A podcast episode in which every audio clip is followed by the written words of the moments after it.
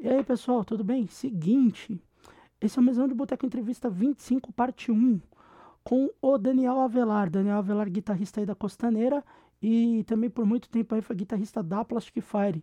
Como essa conversa ficou bem grande, nós estamos então ela dividida em duas partes. Agora vocês vão acompanhar a parte 1 e na outra semana vem a parte 2 aí para vocês ouvirem, beleza? Então, bom podcast a todos, abraço e até. É, três. Um passito para adelante, Maria.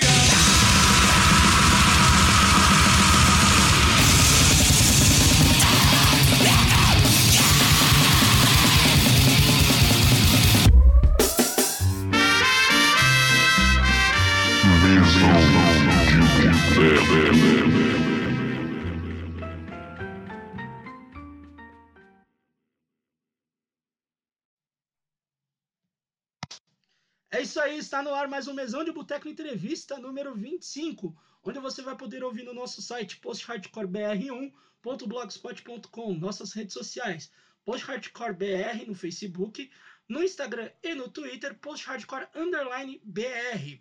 Além do nosso site, você vai poder ouvir nos principais agregadores: Spotify, Deezer, Castbox, Breaker, Pocket Cast, Radio Public, Anchor, Overcast, Google Podcasts. E eu vou pedir um segundo pro, inter, pro, pro convidado aqui, mas finalmente estamos no caralho da Apple. Ah! Aê, Aê, pô. caralho, porra! Chegando. Tamo voando, porra. Estamos no Apple Podcasts, então pode procurar a gente lá, Mesão de Boteco. Agora você playboy que tem um Apple, você pobre que tem um Apple, ou você que roubou um Apple de alguém, pode ouvir a gente aí. Democracia, cara. É, tem que ter mo- democracia, mano, lógico. então estamos no Apple Podcasts aí. Agora a gente tá em tudo nessa caralho. É isso aí. Não, nós não estamos no Tidal, porque o Tidal eu nem sei como é que faz, eu não vou correr atrás também, porque só eu uso o Tidal. É, Tá? Patrão Jay-Z não liberou. E Amazon, e Amazon Music também eu não tenho ideia. Então, calma, segure a emoção que a gente vai dominando o mundo devagarzinho. Não, Vou mandar gente- uma mensagem pro Jay aqui, fazer essa ponte. faz favor, faz essa ponte. E já que vocês estão ouvindo a voz do nosso convidado de hoje, simplesmente uma lenda carioca que agora reside em São Paulo, o, o mestre da guitarra, guitarra pegando fogo aí, menino Daniel Avelar do Costaneira. Seja bem-vindo, irmão. Que isso, prazer é todo meu, meu amigo Ferraz de anos aí, né? Lá, se vão, com certeza, eu não, não dá pra saber aproximadamente quanto tempo a gente se conhece, mas Uns, uns 10 anos já. no mínimo uns 10 anos. Já eu, porque. chuto, eu chuto bem mais pra frente. Chuto Porque a pra frente. gente se conheceu pessoalmente na, no rolê que você veio tocar com a Ralé, cara. Isso, isso aí. Que eu também não Faz- lembro o nome, o, o ano, desculpa. Eu não acho que foi exatamente o ano. 2008. 2008. 2008, se pá, né? Porque Mas, pô, eu ainda prazer. tocava no Mussum ainda e ainda existia, cara. É, da Tim Mussum, eu lembro da camiseta. Eu peguei a camiseta do Mussum esse dia.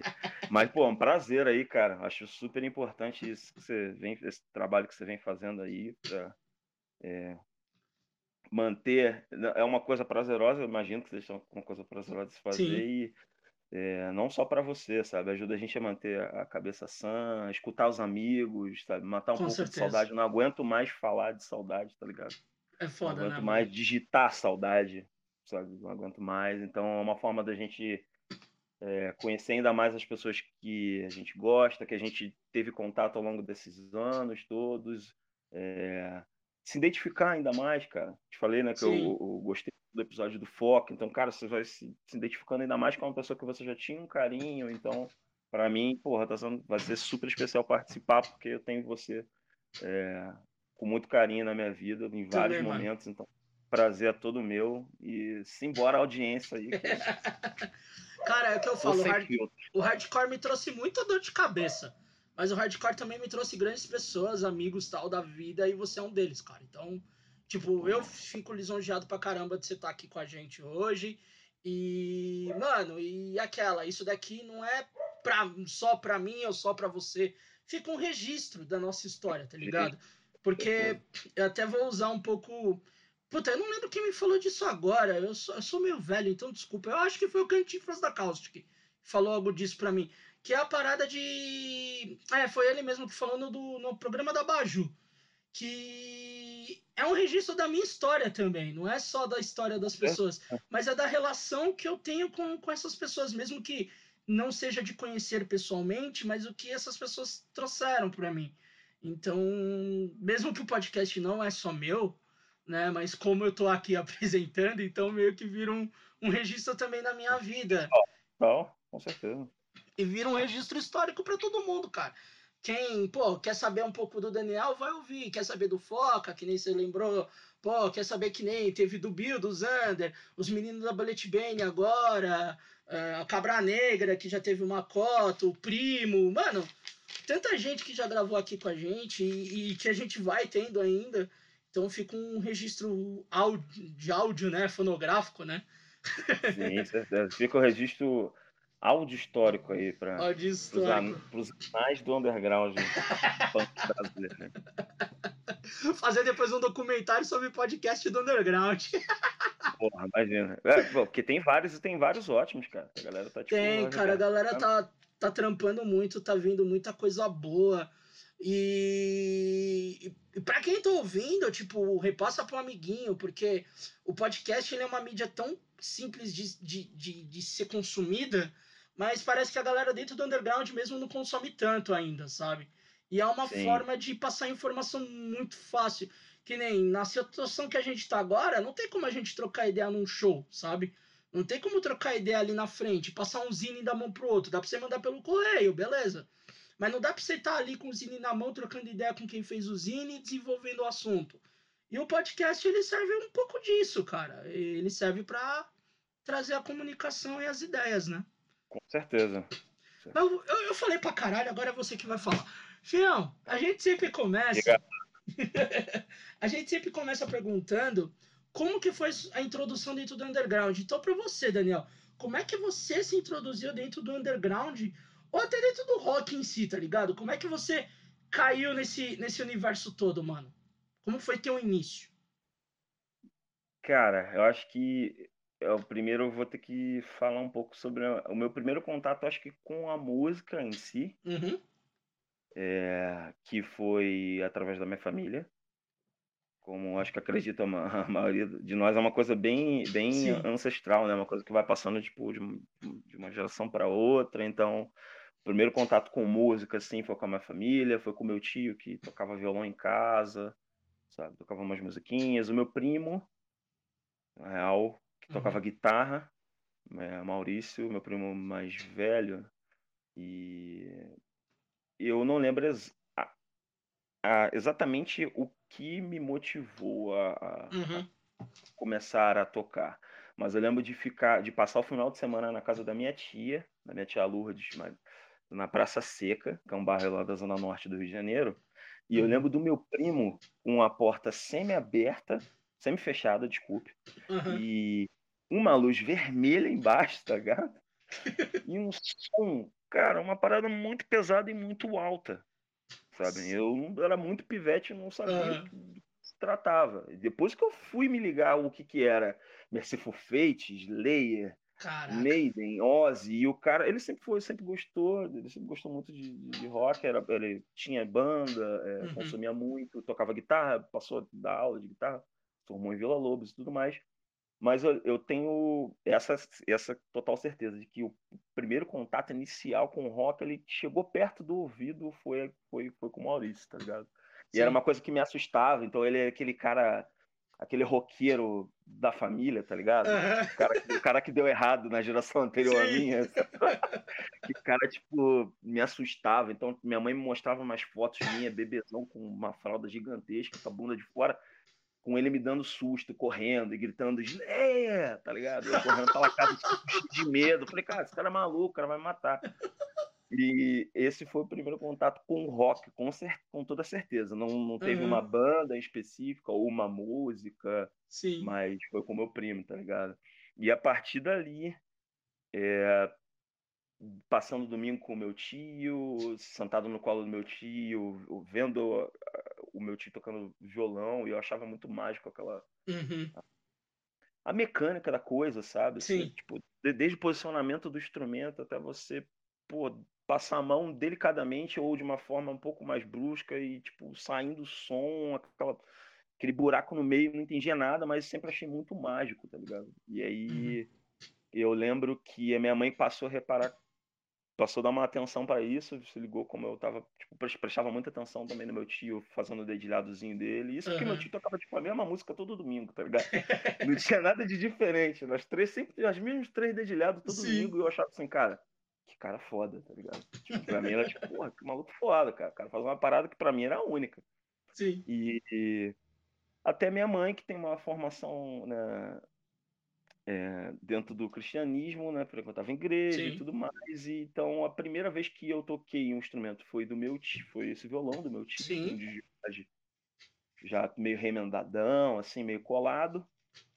Mas a primeira vez que eu estudei, digamos assim, a uhum. Vera, uhum. que eu fui entender o que, que era um, um violão, é, aprender a, a, a, os acordes, é, a harmonia um pouco, foi na igreja, bicho. Foi na igreja. Sim. Aí colocou com, acho que com 10, 11 anos ali, e eu comecei a arranhar uns primeiros acordes, então, de fato, a primeira vez que eu pré-entendi o que eu estava fazendo, porque Desculpa, gente, até hoje eu não entendo o que, que eu faço, tá ligado? Eu só toco, eu simplesmente toco, tá ligado? Eu não entendo o que eu faço, eu só toco, eu pego a guitarra e toco, tá ligado? Mas é, foi nessa época, falei que Sim. teve aquele contato, como é que é, banda de igreja, aprendendo ali a fazer os tem primeiros acordes, tá ligado? Tem uma galera que começou em igreja, né, mano? Tem, tem uma galera muito grande que começou em igreja. Tinha zona, porra, cara, zona periférica, assim, tá ligado? Que, onde é onde a igreja, porra, por mais to, todos os problemas que existam estruturalmente e historicamente, porra, hoje a gente está, hoje a gente infelizmente está com é, dia 31 e tem gente, sei lá, flertando com comemoração de golpe. Então, historicamente você vai ver o papel da igreja tem, sei lá, um, influenciou desde do, do de regime no, no, regime militar até no período de, de, escravidão, sabe? Tipo, uma história super complexa e complicada, mas dentro de uma periferia, de uma favela, é, tem essa teve tem essa determinada importância, sabe? Tem esse trabalho, né, de socialização, né? Sim, total, total. Mesmo, mesmo que você até lembre da, da das da, da, da época da escravidão, da, da vinda ao Brasil dos portugueses, né? Em que eles têm, que eles pegavam os índios e tentaram e destruíram a cultura indígena por dentro. Total. É, você, tem, até... você tem apoio do Papa, Segunda Guerra Mundial, Alemanha. Você tem Total. muito que é da Igreja, principalmente a católica, né? Dela ser uma ferramenta destrutiva. Mas foi o que você falou, nas periferias ela funciona. E ela funciona como uma forma de socialização Sim. E a gente vê isso nas periferias do Brasil. Não só no Rio de Janeiro, mas aqui em São Paulo eu cheguei a ver, cara. Tipo, a igreja tinha lá a banda da igreja, a molecada lá pra tocar. Uh, tinha um evento de não sei o que, tava a igreja apoiando. Tipo, era legal, cara. Sempre teve um papel social muito grande, sobretudo nesse, nesse tipo de lugar. E periferia, periferia, né, Ferrari? Ah. Tipo, se é em Teresina, se é em Manaus, se é em São Paulo, se é no Rio de Janeiro, ainda mais tratando de Brasil, perifa é perifa, assim. Sim. Não foge muito da realidade uma das outras, não. Umas mais cruéis que as outras, mas Sim. na sua totalidade é tudo, é tudo bem parecido. Mas teve esse primeiro contato com a igreja, assim, que de fato que eu desenvolvi ali uma certa aptidão de, porra, ter aquela coisa da disciplina, né? De você pegar um pouquinho todo dia e, e... Uhum e desenvolver os acordes. É... E aí, depois desse período, cara, eu justamente com essa galera que eu conheci na igreja, que era aquela clássica também crio de bairro, assim, gangue de bairro, uhum. né, amigo, porra, fazendo uma penca de bosta. Sim. Eu morava em Piedade, que é um bairro da zona norte lá do Rio de Janeiro. Né? Uhum. É, não morei em favela, mas eu morava tipo na entrada de uma comunidade, no Morro do Urubu tá ligado? E então essa galera ali que me começou na igreja, a gente começou a aprender ali todo mundo junto, fazer meia dúzia de acorde, e, e a gente começava a tocar isso na rua, sabe? Tipo, pegava, aí só um tinha um violão, um violão horroroso, não consigo nem tipo, lembrar qual era a marca, tá ligado? Se é que tinha marca, né? era um violão todo grafitado. E, e aí, sei lá, um sabia fazer um, um, um dó melhor, outro um ré, outro. Ninguém, obviamente, conseguia fazer uma pestana bem, porque Sim. maldição da pestana inferno, cara. Todo mundo queria desistir por causa da pestana, assim. Uhum. Inclusive, você tinha um método de ensino musical quadrado, chato pra caralho. Nossa, Muita é gente foda. desiste por causa disso, tá ligado? Certamente, porra, tipo, quando eu comecei, cara, sei lá, três pessoas foram, continuaram, sabe? A turma Sim. tinha 20, aí chegou, foi fazer o primeiro faço-sustenido, falei, opa, valeu, Tchau. valeu, tô sendo nessa, o cara fica duas semanas ali, cansa, mas é um método muito engessado mesmo, sabe? Uhum. E com essa trupe aí, cara, que eu passei na igreja, a gente também começou a ouvir, começou a ouvir rock, tá ligado? Cada Sim. um trazendo as suas coisas, um trazendo. né, Ainda peguei cassete, tá ligado? Isso é Ele tá que ano mais certificado. ou menos assim? Você lembra mais ou menos que ano isso? Bicho, eu sou meio. Eu, pra datar, eu sou meio. Eu sou, eu sou bem péssimo, assim. Porque eu tô com, vou fazer 34. Ah, então isso é Isso aí, 90. pô, então é década Isso é de 90. 90. Isso é 90. 90. Isso é Beleza. 90, com certeza. Só não consigo lembrar exatamente Aham. que, que, em que ano foi. Você, tinha Mas é quan- 90. você tinha quantos anos mais ou menos? Cara, essa época da, da aula, acho que era entre 11 Ah, é 90 11, então. 90. A noventão, é isso aí. É, é. É, e a gente começou a ouvir, sabe? Aí Uhum. primo que pegava cópia da cópia, aquele esquema clássico da época da cassete, Sim. da galera que teve contato com isso, que copiava as bandas e passava. E já era uma parada foda, né? Já era uma pirataria que disseminava as coisas. Era, uma- às vezes era a única forma de, pô, conseguir ter contato com algumas paradas, porque era muito difícil, cara. E aí é foda também hoje você olhar para aquela época e perceber de como, como é difícil você se relacionar e criar interesse e ter contato com coisas fora da tua realidade. Porque Uhum. quando você é um moleque de periferia ou uma menina, é difícil uma coisa. A gente tá falando de música agora aqui no momento. Uhum.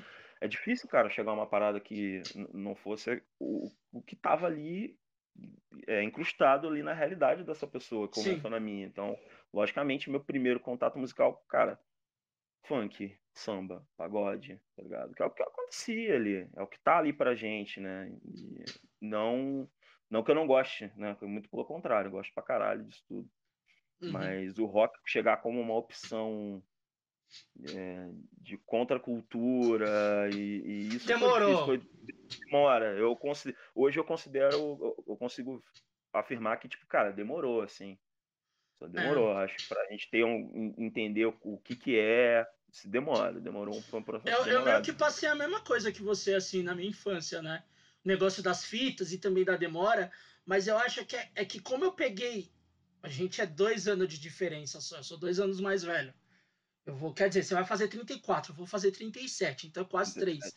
Mas eu cheguei a pegar a época do estouro do Nirvana, né? Então o rock, pra mim, na época do grunge, ainda foi um pouco mais na cara. Mas é que nem você, tipo, na quebrada, era a Rádio Cidade tocando samba, era as fitas de rap. A gente não tinha tanto funk. A gente tinha, vai, tinha o Cidinho e o Doca tocando no começo, que tinha o Rap Sim. Brasil. Mas a gente tinha muito mais o, rap mesmo. Então a gente tinha o Racionais, o Facção, o 509E, toda essa galera, o samba e o pagode, porque eles tocavam em todas as rádios. Todo mundo sabia fazer a coreografia do Derê, do Soueto, tá ligado? Mas a gente, mas eu peguei, ainda peguei um pouco da explosão do grunge. Então, nessa parte ainda ainda pegou tinha um- rock popular, né? como- Ainda peguei a fitinha do Nirvana ali, ainda cheguei a ouvir um Alice in Chains, o Pearl Jam estourando, o, o Soundgarden era menos, mas a gente chegava a ouvir, tipo... Então nisso a gente tá igual ainda na mesma época. Certeza. É, a gente é, irmão de, de não só de underground, mas como de tecnologia também, né? Né? Total.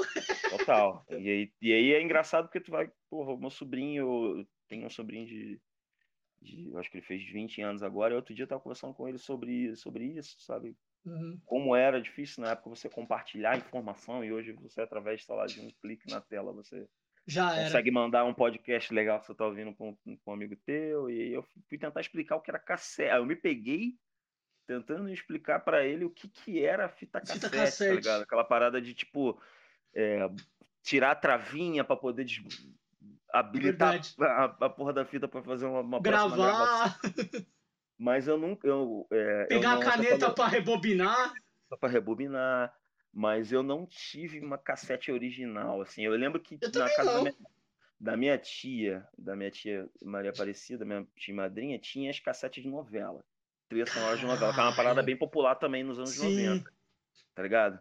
E aí eu lembro de que Rei Sou Eu, é, Vamp, Vamp. aí Caralho, por que aí foda. vai, tá ligado? É, Aham. e aí eu lembro das cassetes, eu lembro que ela- eu prestava bastante atenção em algumas coisas que ela escutava, mas eu, eu só tive uma única, cara, eu duvido tu acertar, cara, eu duvido. Eu tive uma única cassete original na minha vida, cara. Eu também tive uma. Na verdade, Daniel, eu ainda tenho. Só que você também não vai adivinhar nunca. Não Vamos lá, não- deixa eu pensar. A tua? Deixa eu pensar. Mano, eu vou chutar. Você teve a fita cassete do Família Dinossauro original. Caralho, não. Melhor que isso, cara. Vai, Melhor qual que foi a tua? Família Dinossauro é bom pra caralho. Cara, eu tive uma cassete da Spice Girls, bicho. Que foda. que o meu padrinho, o meu padrinho era comissário de bordo e ele sempre Caralho. viajou, sempre viajou muito e ele trouxe pra mim, da, eu não sei, eu não sei se ele trouxe era uma versão da uma prensagem espanhola, uma parada tipo assim, fodaça assim, sabe? Tipo, e eu sou, sempre fui apaixonado por Spice Girls, tipo, agradeço até hoje, dei meu primeiro beijo na boca por causa dessa cassete, assim? Ai, que da hora. muito foda, assim, era, e era, e era taxa, eu lembro que, cara, tudo que você vai revendo, assim, da sua infância, você vê como a parada é, como é que teve muita coisa legal, mas teve muita coisa pesada também.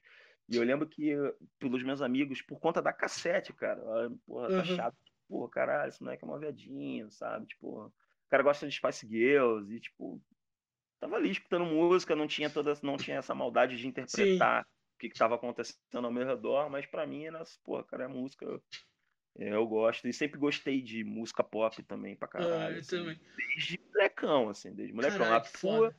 Eu não, não vou conseguir adivinhar, mas vou chutar, não, não é de rock também, Não, não é de rock. é um pagodão, um pagodão, vai. Não, cara, não. ó, eu vou contar a história antes. A minha, a gente, eu a minha mãe, a gente conheceu um, um cara que ele era chileno. E ele deu a fita pra minha mãe e eu logo peguei pra mim porque eu gostei muito. Ela é uma fita do próprio Chile, mas é do Gypsy Kings. Ó, que foda. Eu tenho uma fita original do Gypsy Kings e eu gosto do Gypsy Kings até hoje. Eu acho animal aqueles caras Ainda tocando tem violão. essa fita? Tenho, tenho. Eu vou achar ela, eu tiro Ainda foto e tem? te mando. Tenho, tenho. Eu tenho a foto, Foda. sim. E, cara, eu, e, eu, e tem depois de Spice mais velho, eu fui comprando o disco do Gypsy Kings, eu tenho o disco do Gypsy Kings já, e eu fui comprando. Ficou pra vida, né? Ficou pra vida, cara. Eu, é, uma, é um grupo que eu gosto pra cacete. Ficou pra. Que nem o Spice Girls que você ouvia desde moleque, que você gosta até hoje. O meu caso foi o Me Kings, amarra. cara. É bizarro, tá ligado? Fudido. Não, essas, essas memórias. Essa, essa questão da arte te, te teletransportar e Aham. para momentos da sua vida, assim, e datar situações e, e- e situações é, é isso é muito maneiro, cara. É muito mágico, né? É bem, Sim, bem, total. bem mágico. assim. Aí você foi pro rock, mas a, como que foi a sua introdução no underground? Porque a gente já teve o do rock. Agora, como é Então. que foi que você entrou nesse buraco sem fundo do underground aí? Dessa galera, eu vou ter que voltar para essa galera de novo, porque com essa ganguezinha aí, cara, que é Rogério, Uhum. Gustavo, Antônio, Thiago, a gente, logicamente, todo mundo saiu da igreja, né? Sim. rock pra caralho, todo mundo. Aí chegou Nirvana, chegou Iron Maiden, chegou Kiss, chegou Rush, chegou Red Hot, ainda nos anos 90 também, pô, final dos anos 90, né? Sim. Tipo, chegou tudo, cara, tudo de uma vez só, assim. É, punk rock engraçado, não, não, não, nessa época não, era, era, era tudo bem classiqueira, assim. Uhum. E a gente montou a primeira banda. A gente Sim. montou uma primeira banda, banda de bairrinho, assim, tá ligado? Massa. foda porque todo mundo meio que se desafiava muito, porque um, é, eu lembro que a gente juntava dinheiro pra comprar corda de violão, tá ligado? Aham. lembro de um fatídico dia que, eu- que a gente comprou a corda e, tipo, só duas cordas arrebentaram no mesmo dia. E aí o Gustavo sempre foi um cara que sempre teve um ouvido muito bom. E Aham. essas coisas muito foda que a gente vai se deparando. O cara não tem formação musical nenhuma, então ele ficou com quatro cordas no violão e ele ficava na, na calçada, Sim. tirando umas linhas de baixo do Flea, tá ligado? Caramba, que foda. tocando um- umas linhas do Cliff Burton. E aí, eu, cara, um cara que não teve formação musical alguma, sacou? Sim. Por conta de uma situação inusitada, de, tipo, sei lá, de perder duas cordas, o cara, tipo, beleza, agora um, aquele pensamento ingênuo e bonito pra caralho, cara, Aham. beleza, agora isso aqui é um baixo, tá ligado? E Sim. o cara tirava as notas no ouvido, e eu lembro que isso era muito era muito enriquecedor pra todo mundo que tava ali envolvido, porque a gente começava, caralho, pô, foda, o Gustavo tá tirando aí, o Gustavo me ensina aí uma parada. Me ensina alguma coisa. Cada um foi, tipo, pegando uma técnicazinha ali, uma, outra, uma, uma puxada de uma música aqui, um pedaço de uma música do Nirvana, um pedaço de uma música do George. E a gente começou, tipo, fazer retalhos e tentar montar uma banda, cara. A gente montou Uhum. uma banda, o nome da banda era horroroso. Era uma banda que se chamava, ainda por conta de, da influência do cristianismo, Ah, se chamava Insurreição, cara. Um nome horroroso.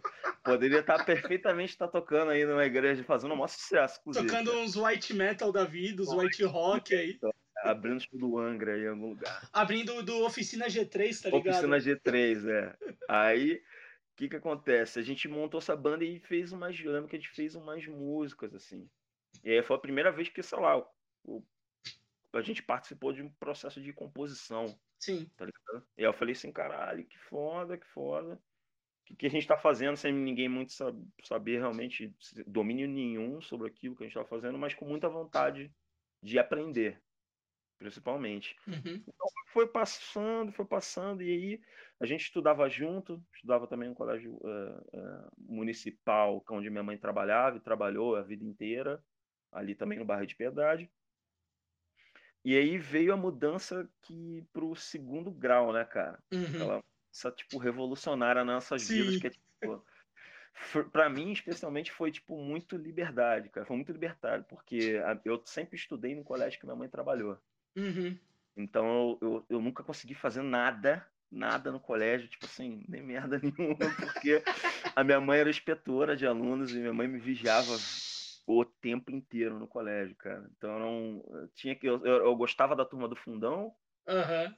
é, flertava com o fundão pra caralho, assim, mas eu não podia Sim. dar muito mole, né? Porque eu, diferente dos meus amigos, eu podia apanhar ali na frente mesmo, cara, sabe? Tomar um cascudão ali na frente mesmo. E aí a, a ligação, ó, o- o- a entrada no underground em si ainda tem essa mudança, vai ter essa mudança Uhum. do, né, quando eu fui para um colégio no segundo grau, que é- ficava perto de um shopping center ali na Zona Norte também. E, cara, comecei a me deparar com uma galera um pouco mais true, assim. Sim. Você vê que os caras, cara já ia pro colégio com a camisa, sei lá, do Nirvana, e aí tava assim, Ramones pra caralho. Aham. E aí eu falei assim, bom, acho que aqui é a parada mais séria, bicho. Tipo, Né? aqui a galera não fala que gosta, não. Todo mundo vem uniformizado, sabe? Tipo, e aí, brother? E aí? E aí mas mesmo assim ainda era uma, ainda era uma Uhum. minoria, porque eram, porra, na- no, no subúrbio, na Zona Norte. Então, caralho, não era muita gente. E eu lembro que, é, obviamente, eu repeti o primeiro ano do segundo grau, porque eu, simplesmente. Cara, meu grito de liberdade agora não estou mais sob o olhar da minha mãe. Então eu faltei mais aula do que qualquer outra coisa, cara. Caraca. Imagina um moleque, sei lá, de 13 anos, aí começa a estudar do lado de um shopping center. Aí tinha-. E aí tinha aqueles parques, não não era o Tivoli Park, não, sei lá que porra de parque que tinha lá. na- Cara, parque Aham. no final, que você juntava, ao invés de comprar o dinheiro da merenda, você ia andar num bate-bate, só que você ia fazer. Cara, mas tem Sim. muita aula, assim, fiz uma puta de uma cagada. Mas eu lembro que no final do semestre, eu, eu não lembro quem foi que cantou a pedra lá pra, na turma, falando assim, cara, tem um colégio lá em Cascadura que tá Ah. cheio de roqueira, brother. Cara, o colégio tá cheio de roqueira, assim. Tipo, ficava. Bicho, como assim tá cheio de roqueiro? Eu falei, meu irmão, tá cheio de roqueiro lá. Preciso ir pra lá. Aí eu botei isso na cabeça, bicho. Falei, cara, Aham. preciso ir pra esse colégio. É, menti pra minha mãe. Falei que era um ótimo colégio de, de referência, que era mais próximo de casa, e era esse. esse Sim. o- esse colégio ali em Cascadura era mais próximo de casa mesmo. E menti pra minha mãe, inventei caralho, referência de professor, referência de, de Caralho, Daniel. tipo meu, e na real só tava indo pra lá pra montar uma banda, cara. Essa que é a grande Aham. verdade. Eu queria ir pra lá e falei assim, bicho, tá cheio de roqueiro, eu preciso montar uma banda. E eu consegui. E essa banda que eu montei lá foi o Plastic Fire, por incrível que pareça, bicho. Caralho. Então, é, agradeço minha mãe, primeiramente, é, pela façanha aí de ter caído nesse papo mentiroso do- do- Nesse caô. na época, nessa causada braba do Daniel Pivete na época. E lá eu conheci o Reinaldo, que já Uhum. tinha saído do colégio, que era mais velho, né? Tá. Diga-se de passagem, o Reinaldo ficava na porta do colégio ali, né? Fazendo Uhum. nada, trocando ideia com a galera. É, o Roberto Puruca, que era foi o primeiro baixista, Sim. Também, já era, também era, era mais velho. É, o Ulisses, que era outro guitarrista. E quem tocou batera na primeira formação do Plastic foi o Gustavo, que é esse amigo meu da minha gangue Sim. de piedade, tá ligado? Aham.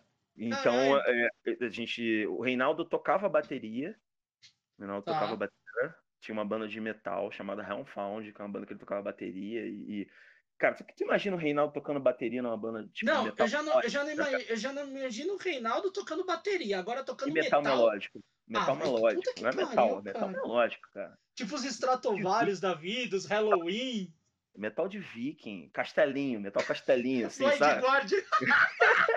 Bicho.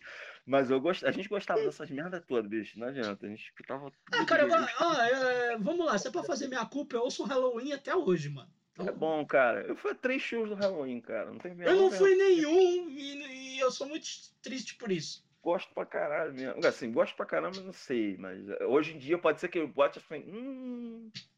Porra, Daniel. Não, tá eu, eu ainda gosto com, com o Michael Kiske. Com o Michael Kiske, isso aí. Michael Kiske é foda. Ele é É foda. foda, fudido, fudido. E aí a gente se deparou com, com isso, cara. Todo mundo escutando muita coisa, aquele caldeirão de tipo, cada um. O, o Puruca gostava muito de Biohazard já, sabe? Sim. Onyx, é, Helmet, tá ligado? É, Public Enemy, aí é, o Ulisses já tava um pouquinho com o pé de- no punk rock. E o Uhum. Reinaldo também. Reinaldo, apesar Sim. de ainda tocar, tocar na, numa banda de metal, o Reinaldo Sim. já, já consumia, tipo, fervorosamente o underground brasileiro, tá ligado? Tipo, Sim. Mucaca de Rato, Dead Fish. E aí eu- ele me deu Faces do Terceiro Mundo. Massa. E aí foi a primeira vez que tipo, foi o primeiro CD, um CD que eu consegui comprar ano passado, original, Caramba. aqui em Pinheiros. Eu fui no- eu e o Wellington Francisco, a gente foi é, ali no num sebo na caraca, perto da perto da subindo a- o metrô da do Largo da Batata. Esqueci Sim. o nome daquela avenida agora. Enfim. Ah, também esqueci. Esqueci, fugiu, fugiu, fugiu. É, a gente foi num sebo, ele achou o Sobrevivendo no Inferno, Caraca. 10 prata e, e o, o. Espaço do Terceiro Mundo num canto, jogado assim. 5 conto. Tá ligado? Aí pra mim foi Caralho, tipo super memória afetiva. Eu peguei o CD na mão, Aham.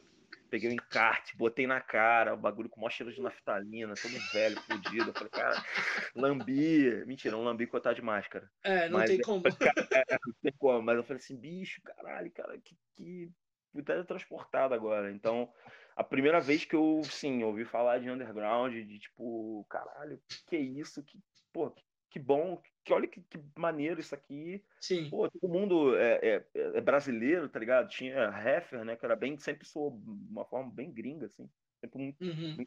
produzido e trabalhado. Heffer, Dead Fish, Street Bulldogs. Noção, Sim. e veio um extra de uma demo do Nipshot, que era uma banda daqui do Rio também. Ah, tá, o Nip Shot, eu lembro dessa banda. Tinha um extra de uma bandinha que ele botou a demo dessa banda lá. Então esse foi o primeiro contato. E ali, cara, eu acho que todo mundo se contaminou, Uhum. sabe? Tipo, caralho, todo mundo pirou em Dead Fish, todo mundo pirou em Ref, todo mundo pirou em Noção, em Street. E aí, pô, vamos, vamos fazer uns punk rock. Mas a gente já gostava muito de Offspring pra caramba, Green Sim. Day, muito por conta da a gente, apesar da MTV lá no Rio não pegar muito bem não, cara. Tinha que fazer umas gambiarra foda pra pegar. Caramba, aqui pegava muito fácil, cara. Pegava fácil, né? Aqui era fácil. Pegava fácil. Botar uns bombril na ponta já é a porra da antena para fora da janela, invertida, é. ponta pro lado. Mas dava pra fazer, fazer tua gambiarra Sim. ali pra pegar um final bem chuviscado. Mas uhum. eu também peguei, também, assim como você, a gente pegou assim, uma, é, esse período em que a MTV também ditou muita tendência. Pra Era referência mostrar... pra gente, né, cara? Referência, tá ligado? E aí também teve esse contato do VHS de gravar os clipes pra das caralho. bandas, cara, pra caralho, né, cara? Com certeza você deve ter feito muito isso. Né, Nossa, mano, eu tinha, eu tinha, eu tinha fita desde Fúria Metal, a especial do Ratos de Porão e do Raimundos, assim, tá ligado? Na época. Pegou tudo. E aí a gente foi é, contaminadão, pelo, por, principalmente por esse disco, assim. Uhum. E, pô, vamos fazer uma banda de punk rock. Vamos fazer uma banda de punk rock. É, eu queria tocar guitarra e não tinha guitarra. Uhum. É, o Ulisses tinha uma guitarra, não lembro qual. É, bateria era mais, sempre mais complicado, né, cara? Mas Sim. por conta do Reinaldo ser baterista, ele tinha uma bateria paradona em casa bem uhum. remendadona. E aí a gente começou a fazer os primeiros ensaios na casa do Ulisses, ali em Cavalcante, que também é um bairro vizinho de Piedade. E todo mundo morava próximo, tá ligado? Reinaldo Sim. já morava em Madureira, eu ainda morava em Piedade, Ulisses em Cavalcante, é, o Roberto na Praça Seca. O Puruca, o Roberto, eles tocavam nessa banda de metal com o Reinaldo também. Ah, tá. Então eles já se conheciam ali na da banda. Já se conheciam dessa banda. E e aí ficou sem batera. Ficou sem batera e o Reinaldo queria. Acho que a gente chegou a fazer uns dois ensaios com o Reinaldo tocando bateria, cara. Caramba, que da hora. Ele não queria tocar batera nessa banda. Ele já tinha uma outra banda que ele já tocava. Sim. E aí eu lembrei de chamar o Gustavo. O Gustavo é, vivia batucando nas coisas, tá ligado? Uns gravetos uhum. lá, batucando em panela da mãe dele na calçada, tá ligado? Sempre fazia parte rítmica da, Sim. Do, do, nosso rock de rua, assim, tá? rock de subúrbio. ele, tava, ele tava sempre batucando nas coisas, sacou? E eu lembrei dele e uhum. ele topou.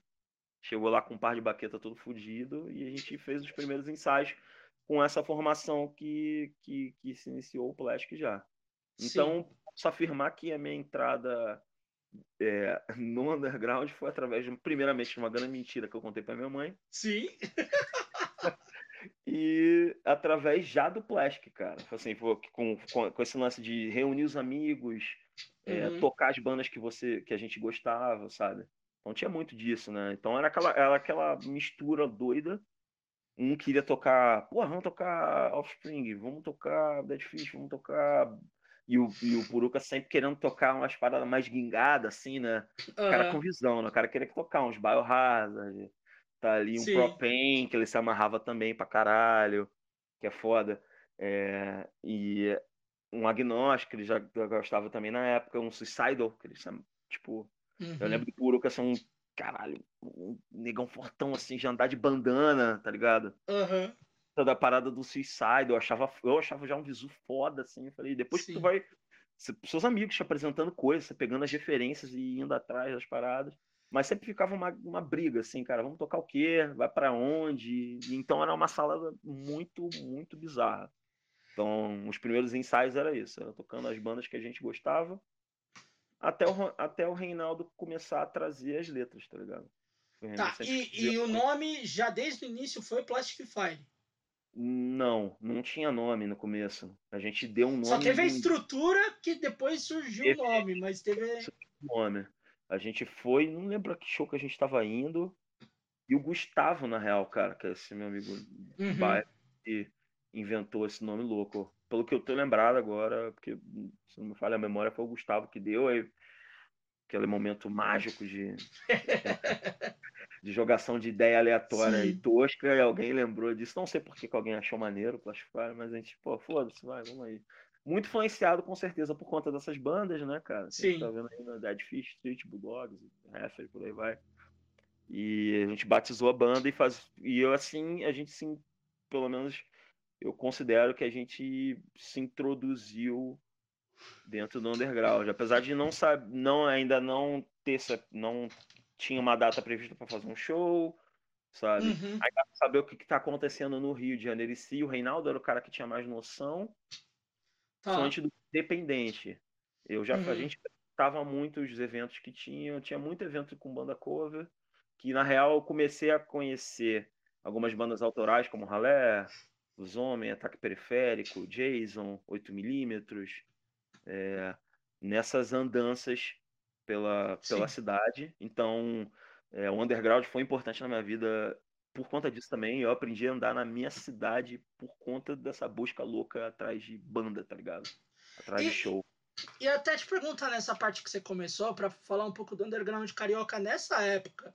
Porque você citou essas bandas, essas, essas bandas, algumas delas já existiam, outras meio que surgiram junto com o próximo Plastic. Mas como é que foi esse primeiro momento de você ver que existia essa cena, esse cenário no, no Rio, né? Foi Você- sensacional, cara. Foi sensacional. O Rio sempre, sempre desde, tem uma herança é, dentro do underground muito forte, né? Desde o início dos anos 90, com garagem Sim. ali, sabe? E eu acho que sempre foi uma cidade muito de encontro, principalmente na- nessa região central do Rio de Janeiro, sempre Uhum. aconteceram muitos encontros, até por conta da, da, da, da, mobili- da mobilidade urbana. Então a região central sempre foi mais fácil para quem era da Zona Norte, da Baixada Fluminense, é, chegar, sempre foi um ponto que acho que as coisas aconteceram. Então a gente tinha o garagem no, no início dos anos 90 com Gangrena, tinha Chiita, Rapa, Planet, sabe? E por aí vai essa turma que abriu muitas e muitas portas, Uhum. tá ligado? Sim. E, e a gente tem essa, essa geração seguinte também que vindo da Zona Norte, tô falando, da, tô falando mais da minha Sim. área, né? Da Zona Norte tinha muita coisa acontecendo na Zona Sul, mas eu não conseguia chegar até lá porque eu era muito novo e eh, minha mãe Uhum. não deixava, eu tinha que ficar mentindo pra sair de casa, pra ver show, pra Aham. A banda, então os eventos mais próximos de casa eh, eram mais fáceis de eu conseguir chegar. Então, Sim. a gente, esses exemplos que eu citei foram bandas que eu conheci nessas andanças aí pelo subúrbio do Rio, tá ligado? E Foda. o, o Jason já é uma banda bem antiga, né? Começou também Já. no começo dos 90, se não me engano. É, Ataque Periférico já é da, me- da metade ali, acho que é de dois, já é de uma geração seguinte, 2000 talvez. Uhum. Ralé também, É, o Ralé eu conheci junto com, com o Lastima.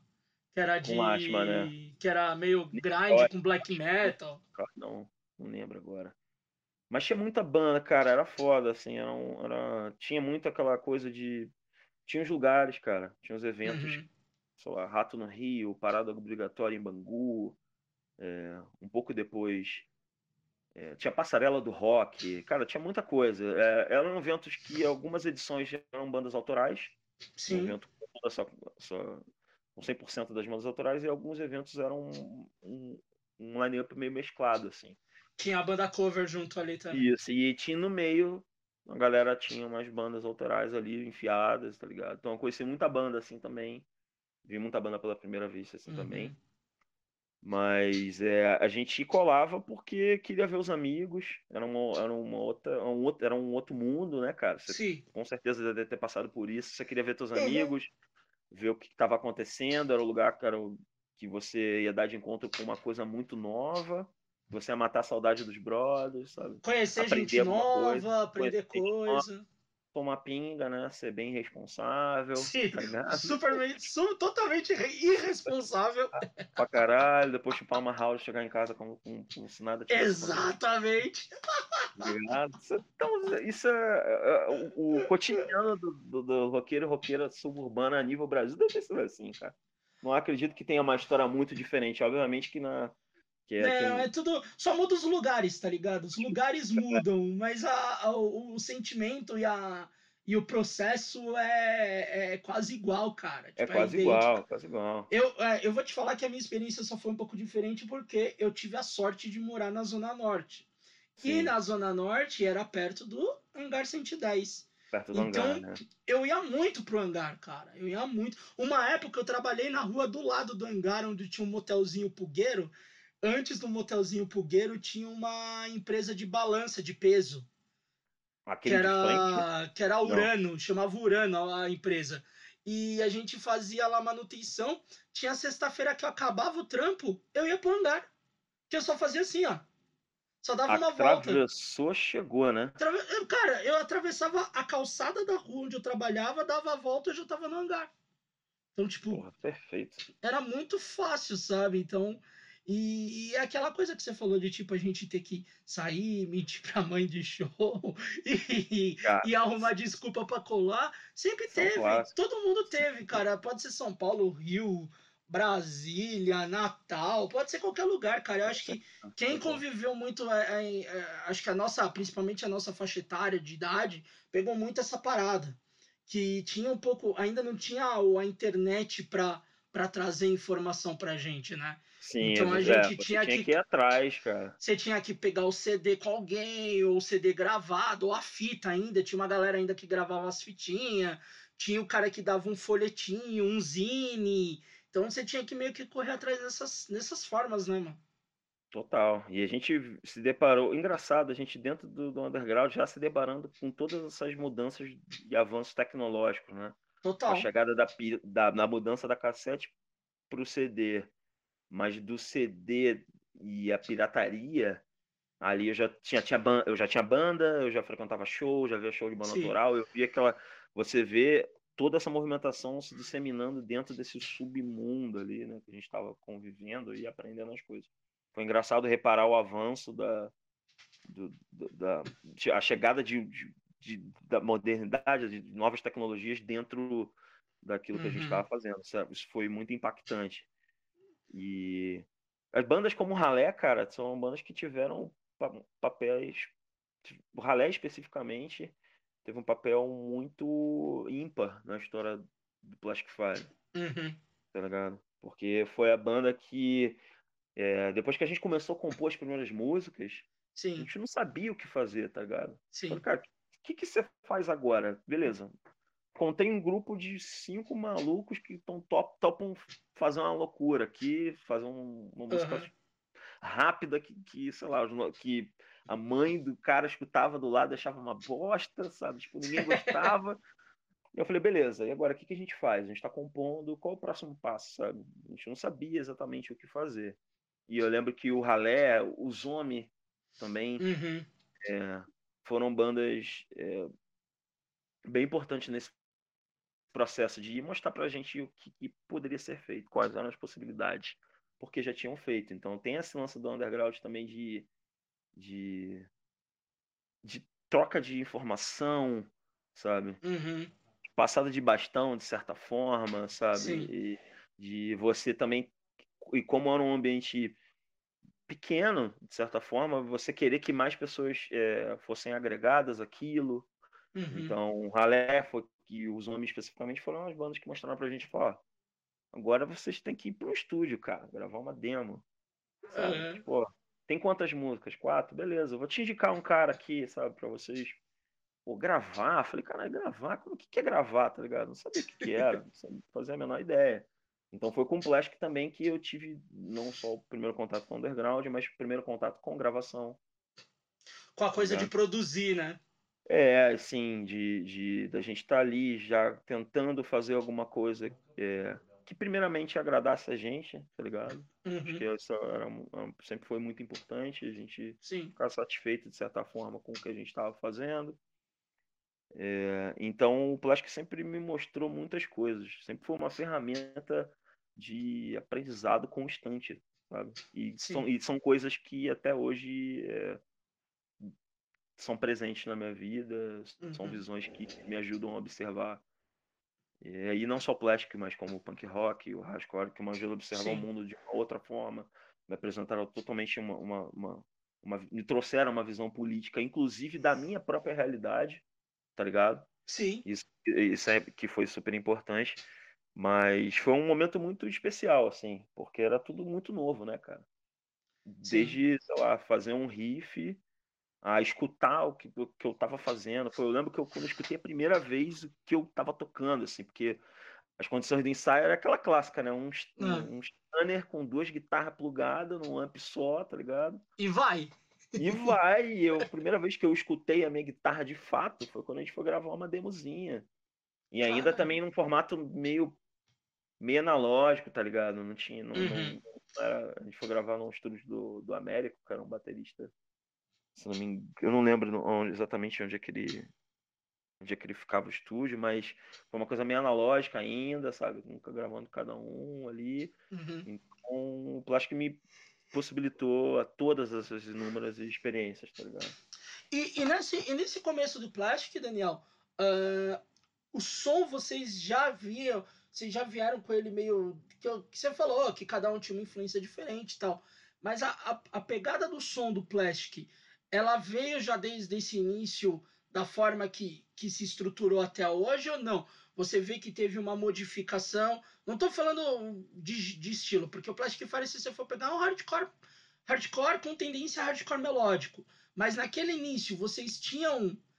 Vocês tiveram esse, essa coisa de tocar, não, vamos tocar um pouco mais rápido, não, deixa eu colocar uma coisa aqui mais diferente, ou não, foi a coisa tipo assim, o que a gente conseguir tocar, tocou, foi, vamos gravar e já era.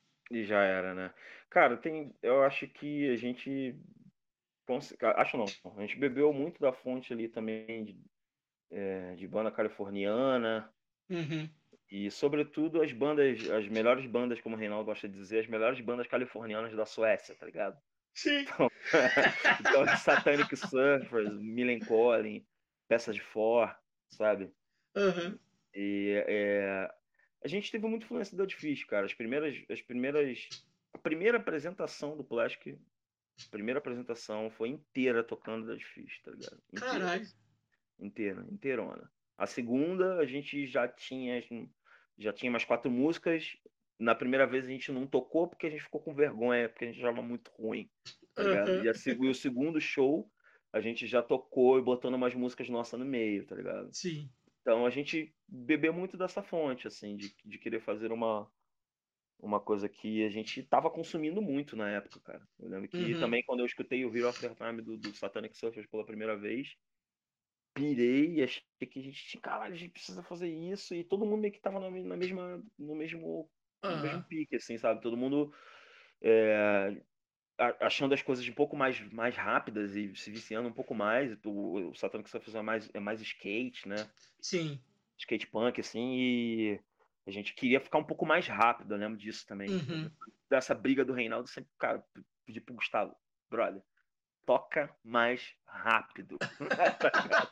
Esse era o objetivo, era toca, é, tocar com seus, com seus amigos mais rápido ou morra, sabe? Tipo, é. caralho, mais rápido que você conseguir, cara. E o moleque, porra, cara, magricela, assim, assim tentando, tentando manter o mais rápido da velocidade ali, não conseguindo, mas a gente tentando fazer. Mas a gente se aprofundou muito nisso. Acho que uhum. é, com o passar dos anos, a gente foi né, amadurecendo o nosso campo de visão, absorvendo outras coisas Sim. e o som foi, apesar de ainda ser uma banda de rock e uma banda de hardcore, a gente conseguiu é, trazer um pouco de identidade para o som. Uhum. Acho, que, acho que hoje eu fora eu consigo é, analisar tudo com mais carinho. Então, Sim. eu acho que tem um pouco de swing ali, né, cara? Vamos admitir que, porra, meu irmão, tá ligado? Sou de Madureira, né, cara? Porra, porra. dois caras de Madureira, não vou botar um sanguinho ali na guitarra. Eu acho que, eu acho que o plástico não era uma forma robótica de se fazer a coisa, sabe? Uhum. Não era nada, meu Deus, inovador. Acho que não trouxe nenhuma inovação pra coisa. Acho que não teve. É, não chocou Sim. tanto musicalmente, talvez. Talvez na questão da, da letra, com certeza, porque o Reinaldo sempre escreveu muito bem. Mas a gente Sim. sempre se, se, se dedicou a fazer o melhor que a gente conseguia fazer. Sabe? Isso sem estudo, sem estrutura, sabe? Sem preparação, mas a gente, quando foi fazer gravar essa primeira demo, a gente se empenhou. Uhum. a primeira vez na vida que, porra, eu ensaiei regularmente, todo, todo um dia fixo na semana. E já era foda pra juntar dinheiro. Pô, cara, moleque. Porra. Juntar, juntar dinheiro pra... pra gravar ainda? Nossa. Pra gravar, cara. foi foda. Lembro que o Rinaldo pagou uma boa parte da gravação e a gente foi pagando ainda aos poucos. Deixava de beber aquela pinga no, no, no, no 911 pra dar pro cara, tá ligado? Então, Sim. tipo, é, é, a gente se aprofundou muito, bebeu muito da, dessa fonte, assim, e foi desenvolvendo, cara. Mas é, é não vejo hoje, eu vejo a história de uma uhum. forma muito especial. Musicalmente, é, para mim também foi se tornando muito mais especial à medida que as coisas foram acontecendo, que a banda foi rolando. Mas considero o Plástico uma banda super operária, tá ligado? Uhum. De trabalho, de abertura de portas e, e muita disposição. Foi sempre que moveu a banda, assim, a vontade de estar sempre envolvido e, e fazer as coisas, sobretudo. Uhum. E daí você falou da, da primeira gravação e tal. A primeira gravação foi, a- foi uma demo sim, separado ou já foi uma existência parcial? Não, foi uma demo separada com quatro músicas. Só Tá. que dessas quatro músicas, é, tem uma que não saiu em existência parcial. Tá. Então ali tá nos seus 80% é é o existência parcial com Aham. uma música a ma- a mais. Eu lembro que na hora que a gente tava dando os nomes para as músicas, assim, o, o cara achava uma loucura, né? Ele, pô, bicho, qual o nome dessa Uhum. música aqui? Futuro. Ele, porra, bicho, que isso? Parece rato de porão, rápido pra caralho, não sei o quê, porra. Qual o nome da outra? Dor. Ele, caralho, isso é pesado demais, cara, dor, cara. Porra, isso é filosófico, dor, cara, caralho, vamos ouvir dor, sabe? Tipo, bota aí, o cara dá play na música, eu ficava escutando. Mas é, são, são três músicas que, que vieram no, pro Existência Parcial e uma música que não saiu. Eu não lembro agora Tá. os nomes, que Não tem problema, isso eu digo, isso não tem problema. Mas a- da demo pro existência parcial, a formação mudou, né? Ah, deixa eu lembrar. Não, Não. foi a mesma. Foi Foi a mesmo. mesma. Era duas guitarras ainda? Ainda eram duas guitarras. É, Era porque- mesmo, foi a mesma, mesma formação. É, eu lembro da demo, eu lembro que eu ouvi bastante a demo e eu vou falar, né? Tem, o- pra mim, ó, va- vai ter gente que vai discordar de mim, mas pra mim a, a música mais clássica do Plastic é desse disco. Quem não cantava negativo naquela porra, mano? Todo show, todo mundo cantando negativo, cara. Eu nunca deixei minha banda tocar essa música. Tenho a menor vergonha de falar isso. Cara, Não gosto, cara. você não Meu gosta sonho- dela, velho. Meu, meu um grande sonho, o único grande sonho que eu não consegui realizar com o Plastic Fire foi Ah. regravar a demo, cara. Isso eu queria muito, pra caralho, assim, porque são músicas que eu gosto, na real.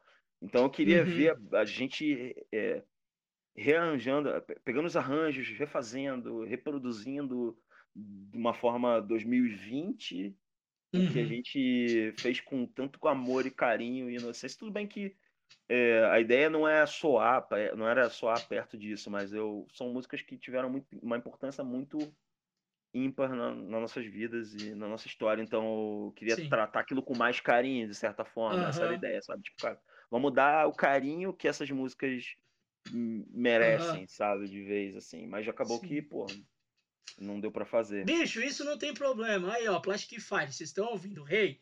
F- Regrava, Inventa parceiro. de regravar, chama o Daniel pra regravar tudo junto também. Vocês regravam o bagulho. Faço Ainda com duas guitarras. ainda. Ainda vai ficar duas guitarras, vai ficar igual ao original, mano. Perfeito, velho. Aí, ó. Tá aí, caia, porra. Tá lançado o desafio pra banda aí. ó. Tá lançado. Mas, mano, como é que foi ah, esse disco? Porque eu lembro que eu ouvi o Plastic Fire a primeira vez com esse disco, né? E foi na época que a gente se conheceu. Foi um pouco depois a gente se conheceu. O, Existência Parcial, ele é de 2008.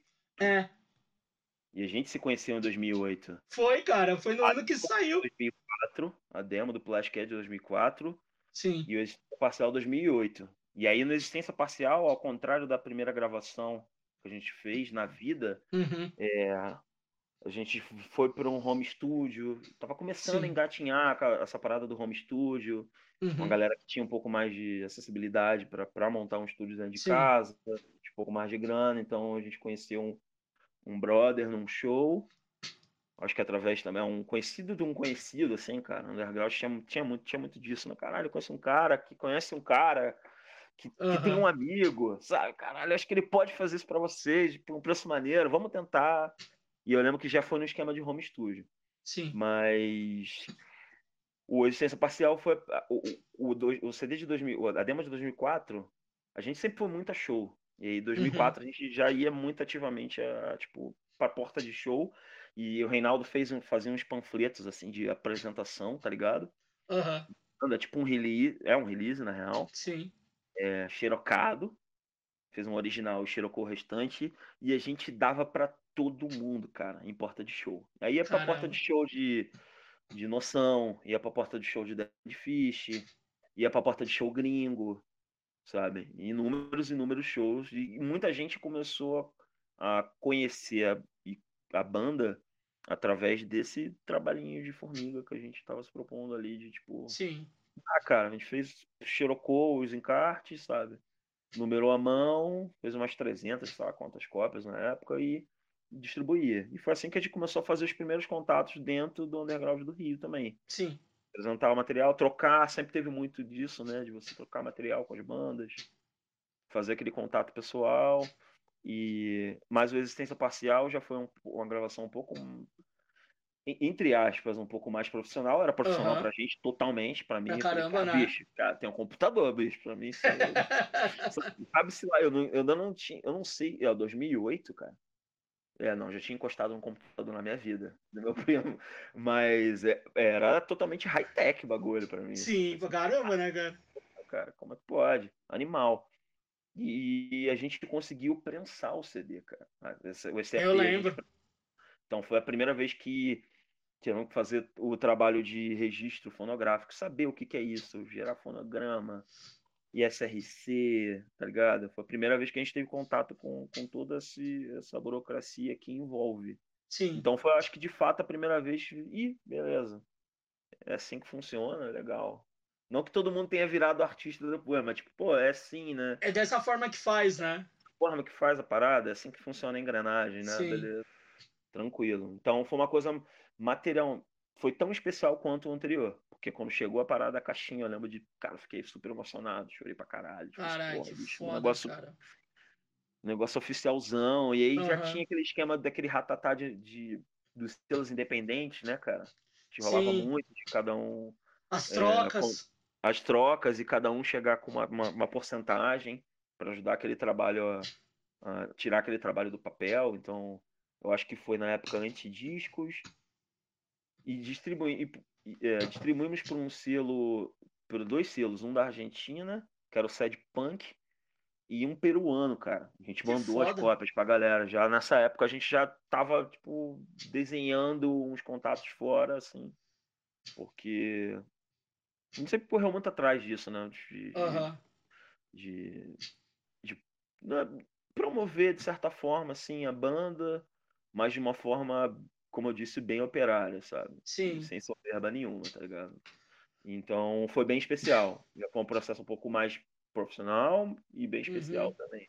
E com a existência parcial a gente conseguiu já rodar um pouco mais, fazer Foi. alguns shows. Então, no ano anterior, se a gente fez dois, três, quatro shows, no, com a existência parcial a gente já conseguiu fazer uns 10 no Rio, tá ligado? Foi, primeira, foi o primeiro trabalho que, tipo, a galera queria comprar, Sim. sacou? Começou a ter a as primeiras camisetas, já tinha, né? Mas aí tinha uma camiseta que era com a arte da, da, da capinha, né? Que era o O bonequinho. bonequinho lá. Então, ali que a gente começou, por exemplo, ter um contato ativo com a- o lance do, do capital de giro, com Aham. merchandise, sabe? Falei, porra, vamos tentar fazer tantas camisetas para isso retornar para banda. Então a gente começou e sempre aprendendo muito com a galera, cara. Sempre Sim. aprendendo muito com os nossos amigos, assim. Mas, Até. ah, Fala, fala, desculpa. não, mas pode, pode seguir, Fumão. Eu que. Não, não, eu que te cortei, você tá terminando, caralho. Não, mas é, os do- foram, foi uma transição muito especial, assim. Sim, que foda. sabe? O, o que eu ia te falar, né, que é uma lembrança que eu tenho boa, é que você veio pra cá a primeira vez não foi com o Plastic. Você tocou no ralé. Toquei com ralé, cara. Porque fui eu que ralé. organizei esse rolê. Realizou o show, né? Foram três shows, se eu não me engano, né? Não, foram dois. Foram Dois. dois. Foi um na Penha, aqui na Zona Leste, Num e estúdio. f- no estúdio Sonics. Show de Sonic, isso aí. E um foi em São Roque, a cidade do rock que a gente ficava falando. Caralho, São Roque, bicho. E tocou lá em São Roque, que era o estacionamento de um shopping. Estacionamento. E tinha um bar ali no meio, a gente tocou. Vocês tocaram, na verdade a gente não tocou, a gente ia tocar e cancelamos nós. A gente não tocou, mas eu fui, eu lembro, a gente foi. Fez o ralé, pode crer. isso E eu lembro que foi engraçado porque você chegou e me deu a, de- a, a, a existência do Plastic. E eu tava com um monte de CD split do Taiko com simbiose de Portugal e eu tava querendo me livrar. Eu cheguei com um monte assim, ó. Pega aí, pega aí, pega aí. Cara, eu tenho CD do Taiko do Sambiose até hoje lá na casa da minha mãe, eu tenho certeza. Eu Nem sei tenho também aqui, até hoje Pedi sobrou. pra minha mãe não jogar fora. Esse dia eu falei com ela, ela pô, revirando meus CDs. Ela falou, mano, joga fora não, bicho. Tá louco. Mas E eu- foi, a primeira vez que eu fui pra São Paulo foi com o Relé, cara. A primeira vez Foi. que eu vim pra São Paulo na vida foi com o Relé. Cara, e foi muito doido. Até quando a gente grava, quando eu fiz a, a gravação aqui, né, do podcast com o Perninha, a gente lembra da história, mas eu quero lembrar com você porque ela é muito boa, cara. Vocês estavam. A gente tava tocando lá no Sonics, e o Sonics a gente pagava pela hora de ensaio. Não era pelo espaço. Pelo espaço, né? Então, tipo, ia sair muito, saiu muito barato. Que a gente pegou, tipo, 5, 6 horas, 4, 5 horas lá e pagamos muito barato. Aí, quando o ralé começou a tocar, o Perninha despiroca, né? Caralho, O cara do Relé. estúdio abriu o olho desse tamanho assim, falando, tipo, ele vai quebrar meu estúdio, fodeu. Eu olhava pra eles eu, tipo, puto, Perninha vai fazer merda, fodeu. Aí depois tocou, acho que foi antes ou depois, eu não sei, que o Isabela tocou. E o Lua Isabela. rolava com o microfone e jogava na cabeça. E caralho, Tão eu caótico asa. quanto, cara. Eu lembro que na hora, Daniel, eu peguei o dinheiro que tinha dado da bilheteria e eu não fui pagar pro cara do estúdio, eu fui pagar pra mulher dele. Que eu falei, se eu for pagar pro cara, o cara vai me cobrar o dobro, porque esses caras estão tacando terror. Dessa molecada punk que tá fazendo uma zona no Né? estúdio. Aí eu cheguei com a mulher dele, oi, tudo bom? Tal, pô, que legal que tá ligando. Pô, da hora a gente dela contando que eles queriam reformar Piriri, porque era um lugar enorme. Era um puta lugar gigante lá. É legal. Era um- tinha um salão gigante e tinha um estúdio. E eles queriam fazer os shows no salão, tal. Pô, da hora. Ah, então deixa eu te pagar. Ah, deu tanto. Ah, beleza. Aí eu paguei. Aí deu dois minutos, chegou o dono. Ah, então tem que acertar lá. Não, ele já acertou comigo. Ah, é? Tipo, uma cara, uma voz de triste. Eu tipo, Tristão, né? valeu, valeu, obrigado, obrigado. Deixa eu resolver, deixa eu resolver já. Fiquei a Valeu, mula, vamos mano. Ficou mola, caralho. Sai fora dessa porra. Caralho, Mas mano. esse final de semana foi foda, cara. Foi foda. Foi muito especial. Vim sair, foi a primeira vez que, eu- que eu saí do estado, se eu não me engano. É, logo na sequência também, é, é, o que esse, esse período, como a gente ficou muito brother, né, Aham. e ser uma banda que eu já escutava, já ia show antes, de- antes Sim. de. Até antes de, de ter o Plastic, eu já tinha visto o Ralé. Então, foi uma. Primeiro foi uma- um prazer fodido tocar. Eu lembro Aham. de, de subestimar muito, tá ligado? Eu cheguei com todas as músicas, mas Sim. tinha uma ou duas ali que tinha um tempinho, um tempo Aham, 3x4, tá ligado? Sim. Tipo, escolinha do professor Girafales, sacou? sim. E eu lembro de, tipo, opa, já era de. Porra, já tava. Pra mim era diferente, sacou? Tipo, Aham. era quadrado pra caralho. E era uma banda que, de amigos, sacou? Que a gente tinha, eram pessoas muito próximas e ter vindo pra cá com eles foi uma experiência muito, muito, muito foda, de verdade. Gosto É, pra caralho foi. de moleque, tem um tempo que eu não vejo, falo um pouco mais com o Gustavo. É, mas o Perninha chegou a cantar no Plastic, cara. Então aí começou a rolar Caralho, assim. que doido. Plastic e Ralé meio que começou. Foi uma época que a gente, tipo, cruzou as, do, as duas bandas, Aham. elas entraram uma na outra, sabe? Então era, a gente foi pra Vila Velha e Vitória juntos. é, fez. São Paulo, se não me engano, depois. Fazia muito no Rio pra caralho. R9, Vocês deviam ter feito split, cacete. Oi? Vocês deviam ter feito um split, porra. podia ter feito um split, né? E calhou até de eu tocar na banda, tá ligado? Foi um, foi um final de semana, mas eu, porra, posso dizer que eu fui ralé por um final de semana com o maior prazer da minha vida, porque foi foda, me diverti pra caralho, perninha enro- enrolada dentro de um tapete velho de estúdio, tá ligado? Não, e tem a história do, do- da cagada lá na casa do Putin, né? Que Tem, alguém, que nossa, alguém, que alguém vulgo Perninha destruiu Alguém a vulgo privada e o Perninha fala que não foi ele, mas tudo bem. alguém vulgo perna, grande Alguém perninha tipo, vulgo Perna destruiu a privada do situação. Putin, cara. Coitado do Putin. É muito foda. Ralé é demais, cara. Ralé é uma banda bem. Foi muito subestimada por muito tempo. E Sim, é uma banda genial, tá ligado?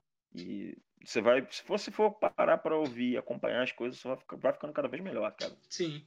Tanto, em, tanto musicalmente, tanto é, liricamente nas críticas. Vai ficando cada vez mais maduro e hum, socialmente, tipo, vai ficando cada vez mais rico. É muito foda, gosto pra caralho. Pra porra. E, bicho, e daí logo depois disso teve a primeira tour do Plastic Fire aqui, né? Teve E- 2010? Eu acho Ah, que não. se, Nove, 9, não sei. 9, 2009. Foi nove. Vocês tocaram no espaço impróprio, que eu lembro.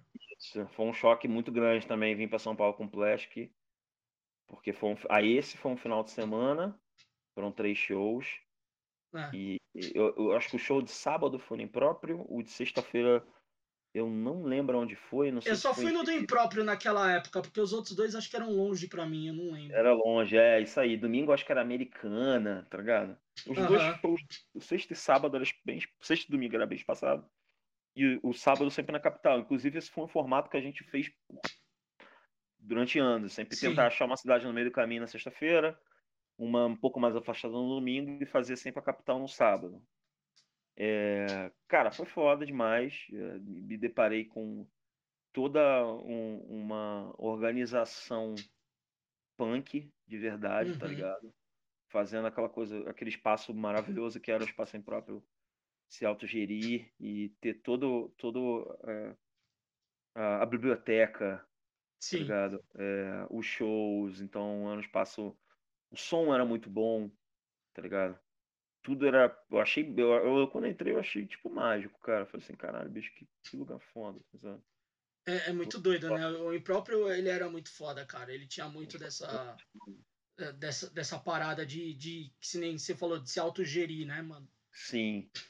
E aí tu tá ali do- se deparando com, porra, São Paulo, metrópole, porra, caralho, a Rua Augusta. E, é- e aí tu entra ali. Era na Dona Antônia de Queiroz? Não. É, do An- Antena de. Queiroz, acho que é isso. É, Acho que era isso, né? é. Se pá. Porra, aí tu entra e dá de cara.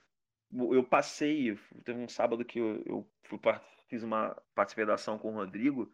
Ele me deu uma Uhum. carona pra voltar pra casa e a gente passou, virou um estacionamento, né, cara? Aí, Virou, tipo, cara, destruíram todas as casinhas ali, cara. essas casas. E a gente- eu passei ali e fiquei, tipo, com o coração apertado. Eu falei assim, bicho, caralho.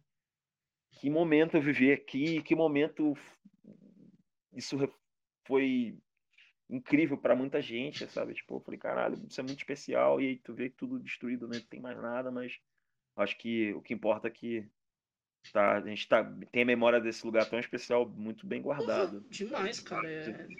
Tanto, tantos shows, tanta coisa que eu vi ali, cara, tipo. É, vai ficar pra vida, assim, tá ligado? Vai ficar Era, pra vida, por total. muito tempo era minha segunda casa, mano. Eu vivia lá, sabe? E eu lembro que foi especial por conta disso, por, por conta das bandas que tocaram. Tocou Isabela, foi Isabela, Plastic, Nerds Attack e mais uma banda que eu não tô A lembrando banda agora, do, cara. a banda do Tiagones, não foi? Ah, o Montgomery. Gomers. Monte Na época, isso aí. O Monte Gomes tocou. E foi foda, Foi. assim. Foi pra primeira, primeira, é, primeiro showzinho na, na capital da banda e tinha uma galera já cantando, sei lá, um refrão. Não, e é, e é toda uma mistura, porque você tinha o Monte Gomers que tinha mais do melódico. Vocês que tinham um pouco de melódico, mas vocês tinham mais hardcore. O Nerds que era o fastcore. E Sim, o Isabela que era do- da galera do Power Violence. Tipo, era uma salada né? toda, né, cara? falado. Eu, eu particularmente sempre gostei disso. O Rio de Janeiro, bom, maneiro você falar, fazer essa observação, porque o Rio de Janeiro Aham. sempre foi e- essa mistura, assim. Eu acho Sim. que é diferente um pouco da- do, do underground de São Paulo, onde a gente, sei lá, consegue chacoalhar uma árvore e cair cinco bandas de NIA e HC, Sim. 500 bandas de melódico. Pra caralho. No Rio eh, tinha uma certa Mistura. mistura. Então era, era bem normal você, nos eventos do Underground do Rio de Janeiro, você se deparar com essa versatilidade, digamos assim. Não que aqui Uhum. não, não tenha, mas aqui sempre foi bem segmentado também, né? Sempre tinha os eventos IAI, os eventos melódicos, os eventos É, você sempre teve um evento mais violence, os específico. eventos shred, sempre isso. Algumas coisas, eh, aconteciam algumas exceções, mas sempre foi bem segmentadão. E eu lembro disso com carinho desse dia, não só pelo espaço impróprio, não só pelos amigos, e me deparei, cara, eu não sei, aí eu não sei se tu lembra, não lembro, não Ah. sei se quem foi, lembra? Cara, tinha uns skin na porta. Ah, eu fiquei sabendo disso, mas eu não Porque vi. se pá, você Na foi embora hora- antes. Não, a gente tava lá dentro. Quando a gente foi sair, tinham falado que eles tinham ido embora. Não, bicho, eu tenho. Não é possível. Olha só, que a minha memória é a seguinte. Porque eu lembro, porque eu lembro que eu não vi, eu lembro que eu soube, mas eu não vi eles lá. De olhar pela porta e ver os caras Caralho, mano. de fora. E eu acho que eram três malucos só.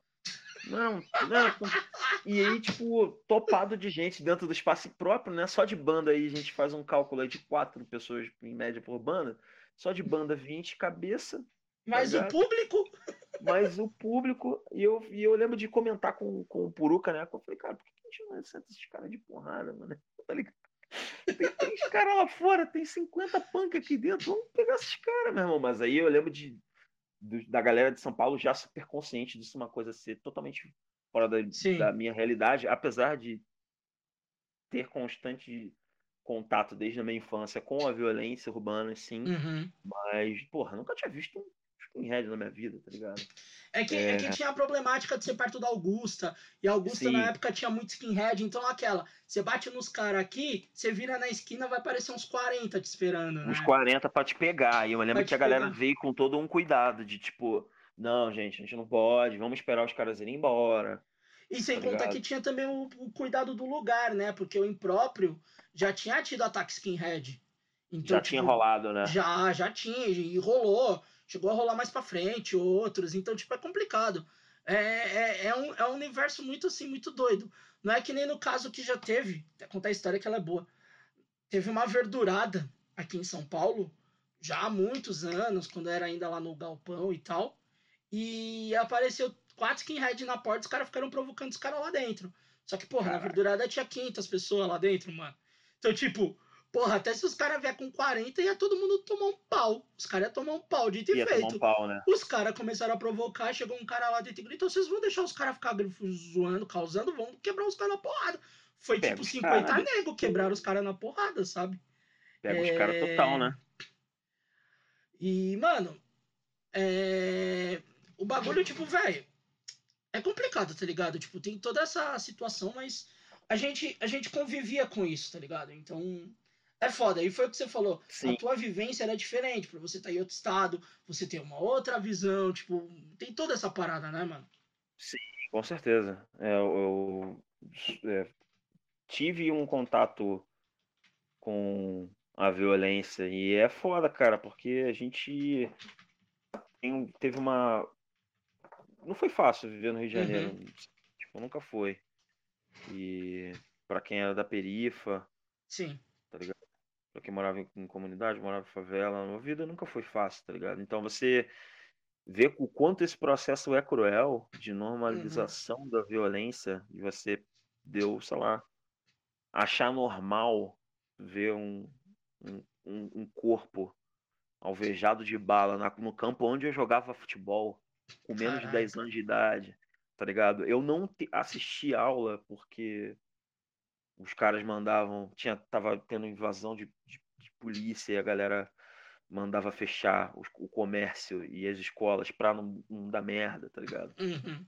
É, isso é muito tenso, tá ligado? Isso é muito tenso, essa, essa normalização da violência urbana, especificamente do Rio de Janeiro, porque foi o lugar onde é que eu fui nascido e criado. Então, É bem, é bem complicado, né, mano? bem complicadão. Mas essa primeira impressão que eu tive foi foda, porque eu falei assim, ih, caralho, é real, né? Aham. Sacou? Caralho, quando o cara. Eu não sei, parecia que. Eu lembro da primeira vez a sensação que eu fiquei de São Paulo foi essa, de tipo, porra, quando o cara é nazi, o cara é nazi de verdade. É assim, sabe? mesmo.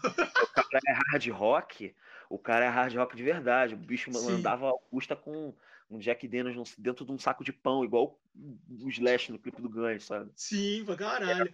Lado ao extremo, quando é punk era muito punk, sabe? E tudo extremo. Aí eu lembro que isso me deu um choque, porque era um outro tipo de Aham. violência. Mas eu vi que, tipo, cara, isso é real, sabe? Isso não, isso não é mentira. O que eu já acompanhava em fóruns, o que eu acompanhava de notícias, já tinha altos e altos casos. Tudo bem que no Rio de Janeiro, nos, acho que no- nos anos 90, também teve um, um, um, um- um boom de mistura de jiu-jiteiro, um jiu-jiteiro, ca- um, jiu-jiteiro careca que colava em show pra pegar roqueiro de porrada. Rolou isso também. Eu Caralho, peguei. mano, que bizarro.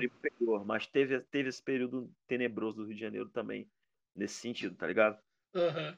Mas essa foi a primeira impressão de, tipo, da tipo de violência urbana ser diferente, tá ligado? Sim. E de ver um espaço se autogerindo, um espaço com uma filosofia muito foda, sabe? Então Uhum. foi, foi muito mágico. E fora que, meu irmão, tem foto do Maurício Santana desse show, né? Tem, tem. Foi era ninguém, brother. O cara tirou uma foto É. minha, meu irmão. O cara foi pra Rock in Rio depois, tá ligado?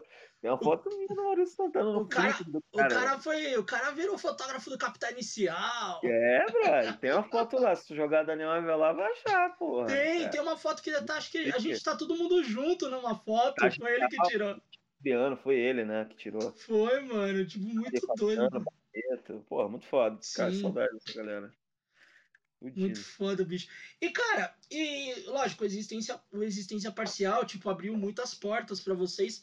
Mas dá pra gente dizer que a, a porta maior do Plastic Fire que foi aberta foi com a última Cidade Livre?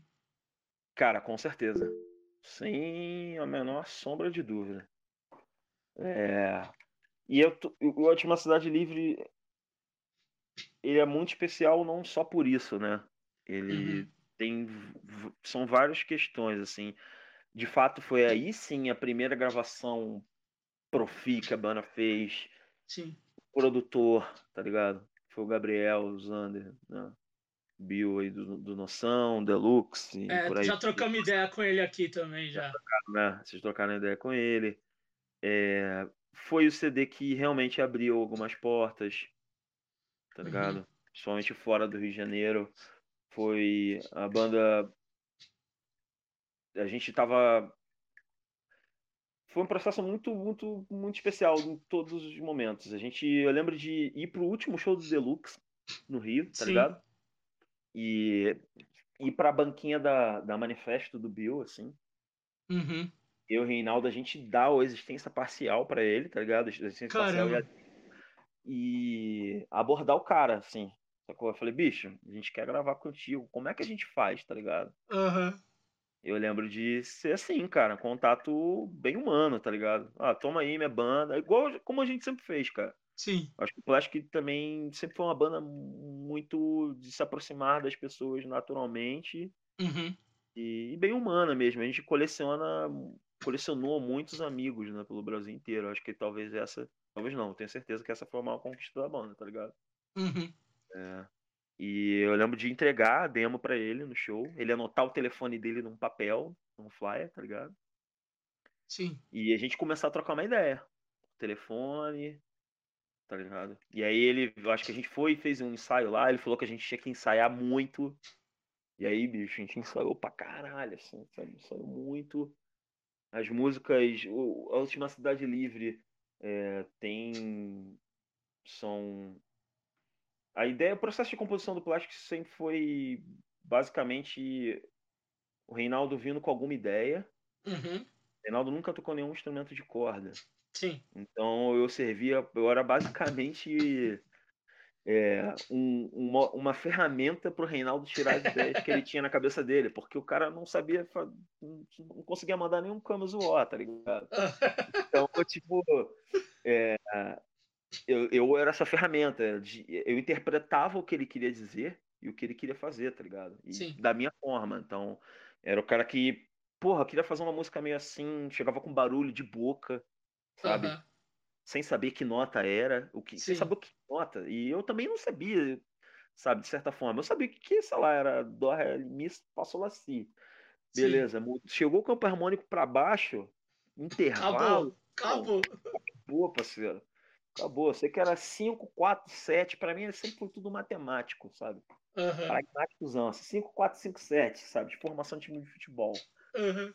É, e aí eu lembro de, de- de sempre ser esse processo, mas é, eu chegar com algumas músicas prontas, fazer tipo uma linha de guitarra inteira e é, ele encaixar a letra por cima. E, e, né, a gente tinha muito mais músicas, a gente só gravou oito, se não me engano, por, por Uhum. Última Cidade Livre, porque nem tudo que o Reinaldo escrevia era musicado.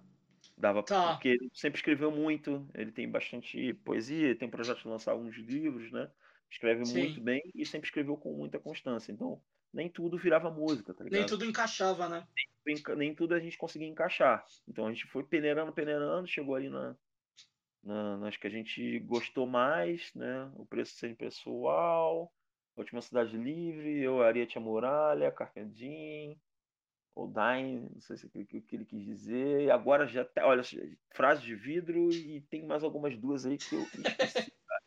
Esqueci completamente. Mas voltamos, fomos um, tivemos um processo intenso de ensaio, assim, foi também foi a primeira vez que a gente ensaiou intensamente a Vera. De- Uhum. E aí não era uma vez na semana, eram duas, dois, três ensaios na semana, tá ligado? Também nunca tinha feito, porque nunca teve nenhuma situação que, que tinha pedido é, tanta dedicação da gente pra, pra, pra situação, tá ligado? Então a gente Uhum. saiu bastante, acho que um mês depois, um mês e meio por aí, a gente voltou pra começar a fazer as prézinhas, gravar Sim. as prés e registrar as músicas. E o Bill foi abraçando o projeto, gostando das coisas, é, se- a gente foi se aproximando, criando Uhum. um laço ali, esse laço de amizade que a gente tem até hoje começou no- na última Cidade Livre. Uhum. né? E a gente acho que gravou tudo em duas, três semanas, se não me engano. Foi um processo complicado também, porque o, o Roberto Puruca na época, cara, é- é foda, Thiago, porque tipo, é, a gente nunca teve uma. A gente era fodido, tá ligado? Claro. E, e totalmente o contrário das bandas, sei lá, da realidade das bandas que a gente gostava, Sim. inclusive. Isso é um bom ponto pra deixar, tipo, situado, sabe? As bandas que a gente Uhum. gostava não tinha uma realidade social Totalmente diferente, né, cara?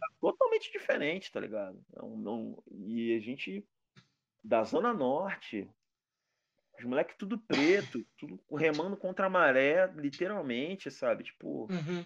no Rio rolando uma onda de, sei lá, de play Cole, sabe? Tipo, uns playboy fazendo punk rock, tá ligado? E a gente vindo de um de- com outras referências de um outro ponto da cidade, sabe? Com menos acesso, com menos estrutura, com menos grana, Sim. ligado? Com menos perspectiva, e aí eu não tô dizendo nem só musical, não, tô falando de vida Aham. mesmo, Sim. sacou? E, e aí foi ali também que eu comecei, porra, beleza, é, ó, é assim que funciona. Por isso que a galera. É, por isso, ah, entendi. Por isso que as bandas que eu gosto têm um, um som melhor, né? Pô, Uhum. Os caras têm a possibilidade de fazer isso, seja por trabalho ou seja por uma condição mesmo. Seja, Aham. Ou seja por herança, vai, pronto. Sim, pronto. Pode usar, pode. herança, meu irmão. É por herança, bicho. Pode falar, porra. por- Caralho. Foda-se. Tamo aí pra falar. A gente E- sabe que tem banda que, que foi nesse nível mesmo, caralho. Pô, é, pô, cara, é isso, não tem como negar que, tipo, é isso, cara. Um, um, é, 60, 70% das bandas eram, sei lá. Digo dessa época aí que o um- teve um outro, um outro ponto de visibilidade, Sim. né? Era formado por homens, homens brancos, de classe média, ponto, acabou. Não tinha Sim. preto, não tinha mulher, não tinha pra ninguém, sacou? Dentro, dentro desse hardcore que se popularizou. Quando a gente fu- afunila um pouco mais a coisa, vai mais pro, pro underground, enfim, pro crust, pro, pro stray edge, né, também, também eram poucos, também eram poucos, É, cara. Eram pouquíssimos, Você via-. Você eram essa, você vê essa cena que teve estreia no Brasil na época verdurada? A maioria das bandas, cara, era tudo galera branca, classe média, ou classe média baixa, mas média, e que tinha o visu que era o uniforme do local, tinha que ter a camiseta tal, tinha que ter o tênis tal, tinha que ter a roupa tal. E se você não tinha nada disso, você só, tipo, era cada vez mais excluído das coisas, entendeu? Tipo, Você era só mais um cara, né? Ou você era excluído, ou você tinha que mandar todo mundo ir a merda pra alguém te ouvir, tá ligado? Pra alguém te ouvir, exatamente. É, eu fiz a segunda. claro- eu fiz a a, segunda segunda, opção. opção. Pela segunda opção. Deixando bem claro, de, isso não é uma. é, não é tirando nenhuma importância do movimento. Jamais. Jamais. né, Foi su- super importante. Mas é deixando bem claro e pontuando que, cara, a gente está falando de, de uma. De um, de um de um movimento que nada mais passa também de um reflexo da sociedade que a gente vive, tá ligado? Que deveria ser um movimento que deveria é, de- aceitar as pessoas, inclusive não exclusivo, né? Exatamente, que tanto se falou sobre isso e que na prática também deixou muito a desejar nesse sentido. caralho. E mas voltando para esse assunto da última Uhum. Cidade Livre, depois que a gente terminou a pré-produção, e começou a gravar, foi foda, porque o Peruca demorou bastante pra gravar os baixos. Porque, cara, não tinha grana pra chegar até o. Maitá, tá ligado? Aham. Vou pagar, o bicho trabalhava, sei lá, nas sendas Ferraz, tá ligado? Putz. Pra ajudar em casa. Não tinha como o cara, porra, é, tirar o da passagem, deixando bem claro que, bicho, pra gente era da Zona Norte, pra gente ir pro Maitá, sei lá, três conduções, cara. Caralho, mano. Não tinha grana, cara. Dá pra a gente demorou. Eu lembro que foi ali também que começou o processo dele sair da banda. Sim. Então foi foda, porque era o nosso amigo. A gente não queria que o cara largasse bagulho no meio, sabe? Tipo, tava com a gente desde o início, mas a gente via que, tipo, pro cara não dava mais em nenhum sentido, sabe? Tipo, Sim. precisava ajudar em casa, sabe? Tinha outras prioridades. E aí também esse foi o problema de também disso acontecer com na real com todo mundo. Ninguém Sim. teve foi com todo mundo, foi com nós quatro, mas já tinha o já tinha o Fiorini, né? O Fiorini já era um moleque da Tijuca, que tinha um outro tipo de con, con- con- é, de condição é, social diferente da Sim. gente. Acho que a gente se identificou pra caralho porque era um moleque muito simples e, e, ó, Uhum. e tocava muito bem. E eu lembro que Sim. também quando eu vi o Fiorini tocando a primeira vez, eu falei, bicho, esse moleque vai ser batera do Plástico. E não deu outro. Meses depois ele tava com a gente no estúdio, já gravando, tá ligado? Tinha Caralho. Mas quando acabou o processo de gravação, aí teve essa conversa e o Bill, tipo, convidou a gente pra lançar o CD A Última Cidade Livre pela Manifesto. Então pra gente aí já foi um processo de realização pessoal pra caralho. Sim. Porque a Manifesto, porra, tem toda aquela história do Manifesto com os discos do Noção, sabe? Então pra gente já foi, porra, cara, que foda, sabe? Tem Foda, uma, né? assinatura ali na Manifesto. Foda-se com o logo é desse tamanho, sabe? que é pequenininho. Mas tá lá, bicho. O cara, porra, entrou nessa com a gente. O Gabriel é, foi tipo a cereja do bolo, literalmente. Foi a primeira vez que eu, que eu entendi o que era um produtor. Às vezes o cara não mudava, ele não mudou a estrutura das músicas, ele não mudou Sim. não falou pro Reinaldo não escrever alguma coisa, ou pô, deixar minha guitarra menos é, distorcida do que era. É, às vezes é uma, é uma ideia que é, é genial pela simplicidade, Sim. sabe? É o cara falar pra mim não entregar o riff agora e jogar ele um pouco pro meio, como Uhum. um trunfo, eu abrir um acorde, transformar, deixar ele aberto, ao invés de deixar ele um pouco mais fechado. É isso, essa É orientar, né? É orientar. O total. Ele tá ali o, um, um- um guia, né? Ali pra gente Sim. tentar chegar num, num resultado que agrade a gente. Então foi muito especial. E depois que ele saiu, eu lembro que ele saiu, acho que novembro de 2009, se eu não me engano. Novembro de 2009 saiu no Trama Virtual. Então deu uma Uhum. repercussão boa pra caralho. Eu ainda tinha aquele final, aquela finaleira da Trama Virtual de download remunerado Sim. tá ligado? Então deu uma repercussão boa, tiveram ótimas resenhas, tá ligado? E, e é isso. Agora a missão depois da última Cidade Livre era a gente sabia que a gente tinha um bom material e a missão era tocar. E E foi o tocou CD pra porra, né? tocou pra caralho. Eu acho que é, sem falsa modéstia, né, Ferraz? Eu, tipo, não tô aqui pra pagar de porra, nem Aham. de, de, de, de fodão, muito menos de ser um cara também Sim. muito humilde. Eu acho que é olhar para aquilo que a gente fez e Uhum. ter a, e ter a consciência Consciência daquilo que deu certo.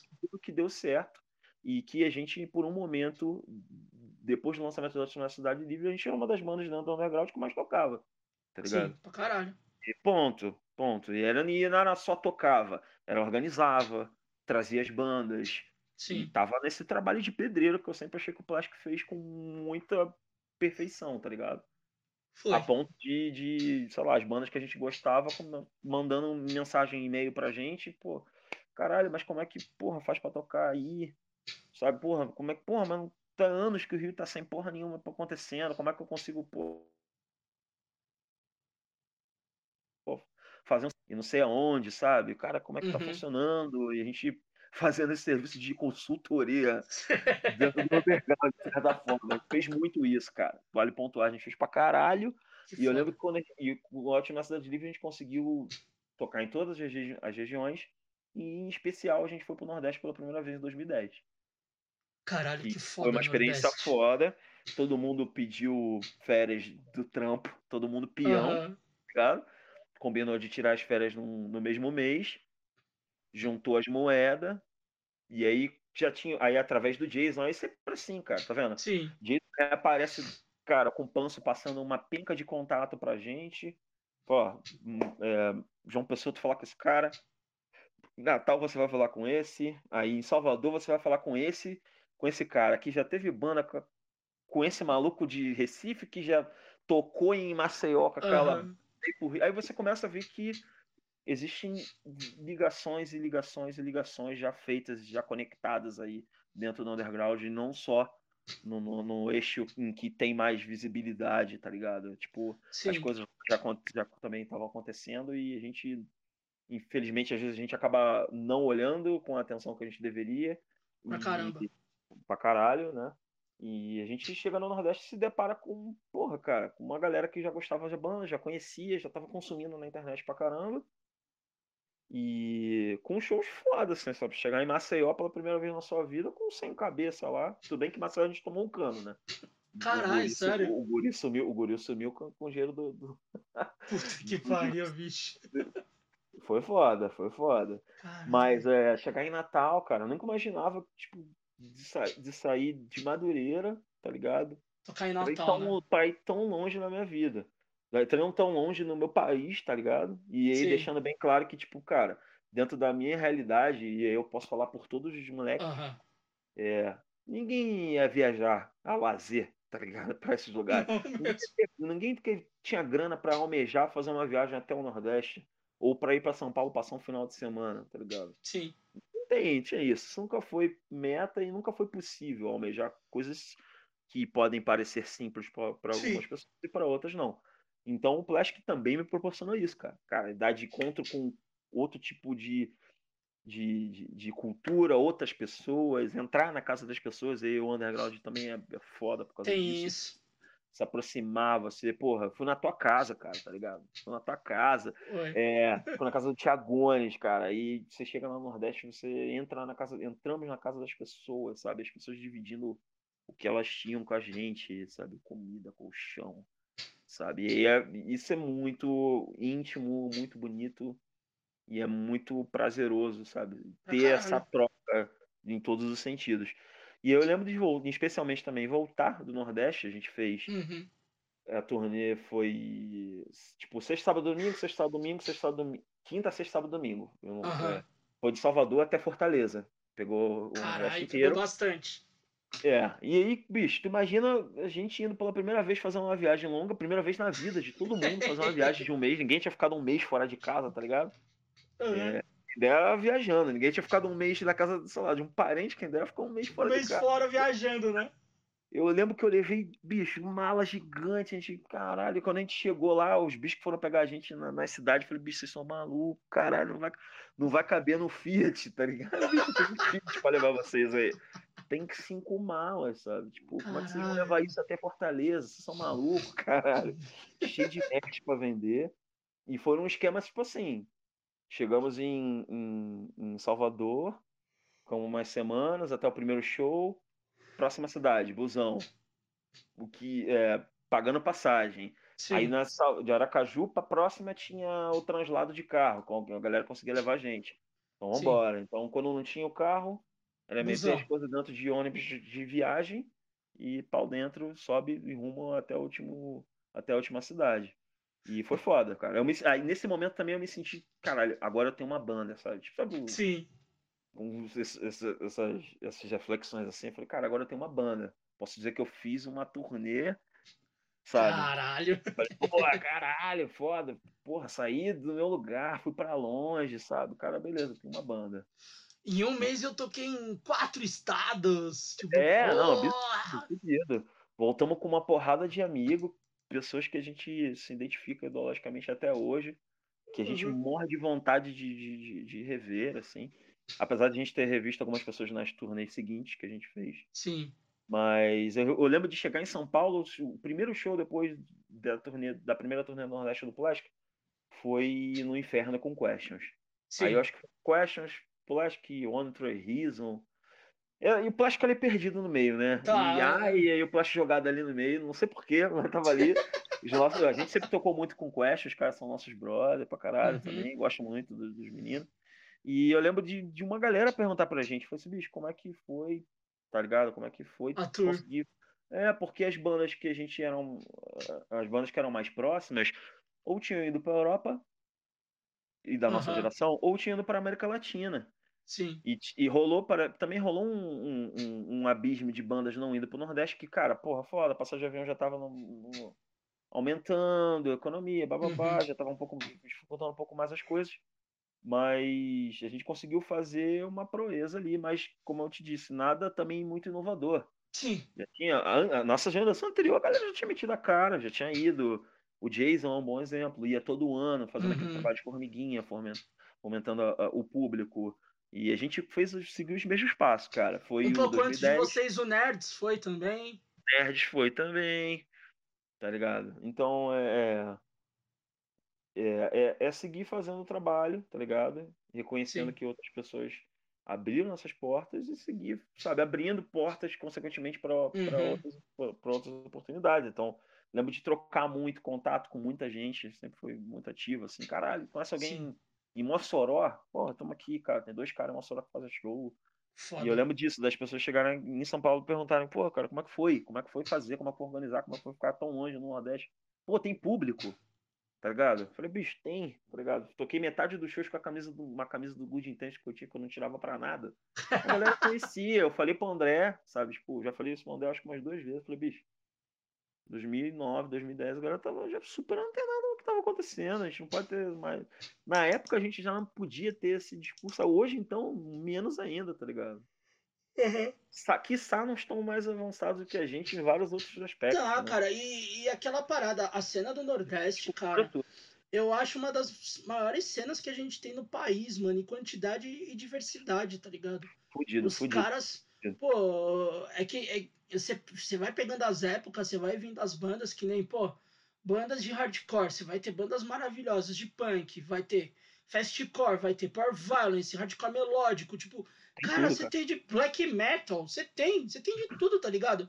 Porra, você só tem banda, banda foda, banda importante. Você vai ter desde o Carne Crua, que é de 1900 bolinha. Você vai ter a Lumpen, que tocou. E a Lumpen, Lumpen e a Lumpen tinha um, uma questão social brutal Não. nas letras. Era um treco, mano, surreal. Era pra você gente vai... ter tocado com eles, acho que. Eu não lembro por que, que não rolou a primeira vez que a gente tocou em Salvador. Mas é foda, cara. É Lumpen, lá em Salvador mesmo, Sangue Frio. Porra, sangue frio, que o, que o cara tem o selo lá, o, acho que é Estupim, né?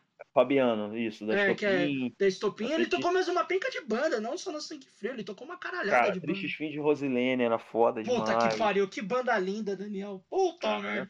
É essa, essa eu fico tão triste de não ter visto, cara. Mano. Eu não vi também. Muito foda, tudo muito foda. Renegade que veio depois, Rótulo, caralho, o Elma que a gente tocou também. Cara, era muita coisa foda, cara. Chegava em Natal, tinha Calistoga. Catarro.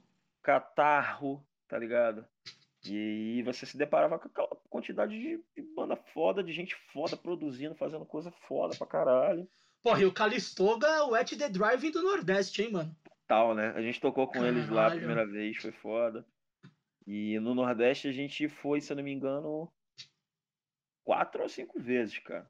Mas, caralho, consequentemente, por conta Sim. de toda essa abertura e de toda esse, essa possibilidade que a última Cidade Livre trouxe pra banda, tá ligado? Que a gente foda. semeou muito esse disco, apesar uhum. de. É, é, a diferença do, pro, pros discos seguintes são quatro anos. Uhum. Mas com um disco que rendeu muito pra banda mesmo, assim. De que fazer foda. mais de, sei lá, 35 shows em dois, três anos seguidos, tá ligado? Uhum. Passa todas as regiões dois, dois, três anos seguidos fazer a verdurada de Curitiba foi foda, a de Brasília foi foda, chegamos a tocar no Festival do Sol, sabe? É... Participamos de muita coisa foda, cara, de verdade. Não conseguimos tocar no, no, no, na verdurada de São Paulo, foi. que era um sonho meu, mas rolou convite, uma sondagem na época, eu acho que o Chaveirinho que mexia na, na uhum. eu não lembro que alguém escreveu pra gente dizendo que estava escutando muito e tava tentando, tipo, é, bater as, a, a próxima vinda com a no, nossa de São Paulo Aham. né, com a, a verdurada sequência, da sequência. Mas a gente não conseguiu casar. Era um sonhão que eu tinha de tocar na verdurada pra caralho. No assim. galpãozão, que lindo, cara. não, foda. não rolou. Mas foi por pouco, mas a gente tocou na de Curitiba na volta do Coligueri, que foi. Ah, que foi a, a de não passa, não passe a linha aqui? Foi essa daí? Não passa a linha, qualquer. É, falaram que tinha uma. Que, que ficaram zoando, falando que tinha uma linha no chão na hora do show do Coligueri, que não era pra passar da linha. Que o público não era pra passar da linha. Rolou uma fita dessa me Bicho, eu lembro disso. Eu sei que, cara, se rolou, infelizmente Não, foi. foi piadinha, foi piadinha. Os caras ficou zoando, tá ligado? Tipo, "Ô, não pode passar da linha ali, não, mano. Eu, caralho, vocês fizeram isso mesmo? Esse- show foi um, cara, foi uma das maiores catarses coletivas que eu já vi na minha vida. Foi esse show da volta do Coligueri, oficial aí da volta. É, do- eu não consegui nesse, eu só fui no. Na Ó. verdade, Curitiba eu fui no Limp Wrist, cara. Limp foi Aquilo foi. também, né? Nossa, mano. Porque Limp Wrist, teu pai já sabe nerds, cara. Nossa, online up também. All Esculacho, line up. né, bicho? Né? E daí teve Futuro e Filhotinho também. Filhotinho eu achava Ah, muito massa. Filhotinho, é, pode Do crer. Sul. Que era bom pra caralho. Sim, eu lembro que quando a gente foi a primeira vez para Porto Alegre, a gente trocou uma em CDs entre entre Rejas, Filhotinho. Pô, entre Rejas é lindo, cara. Meu Deus Cara, a gente pegou um monte de coisa com canela que fazia as paradas Sim. lá, né? Que era do Jay Adams, não era? Jay Adams, isso. Do Jay Adams. E aí a gente vinha, vinha trocou, troquei bastante material com canela também. Que foda. Maravilhoso que a gente faz através da fez através do punk. Eu Mas- queria. Fale, desculpa. lá, não, não, foi encerramos, encerramos. Cidade Livre foi maravilhoso. Período maravilhoso em nossas vidas, só tem que admitir.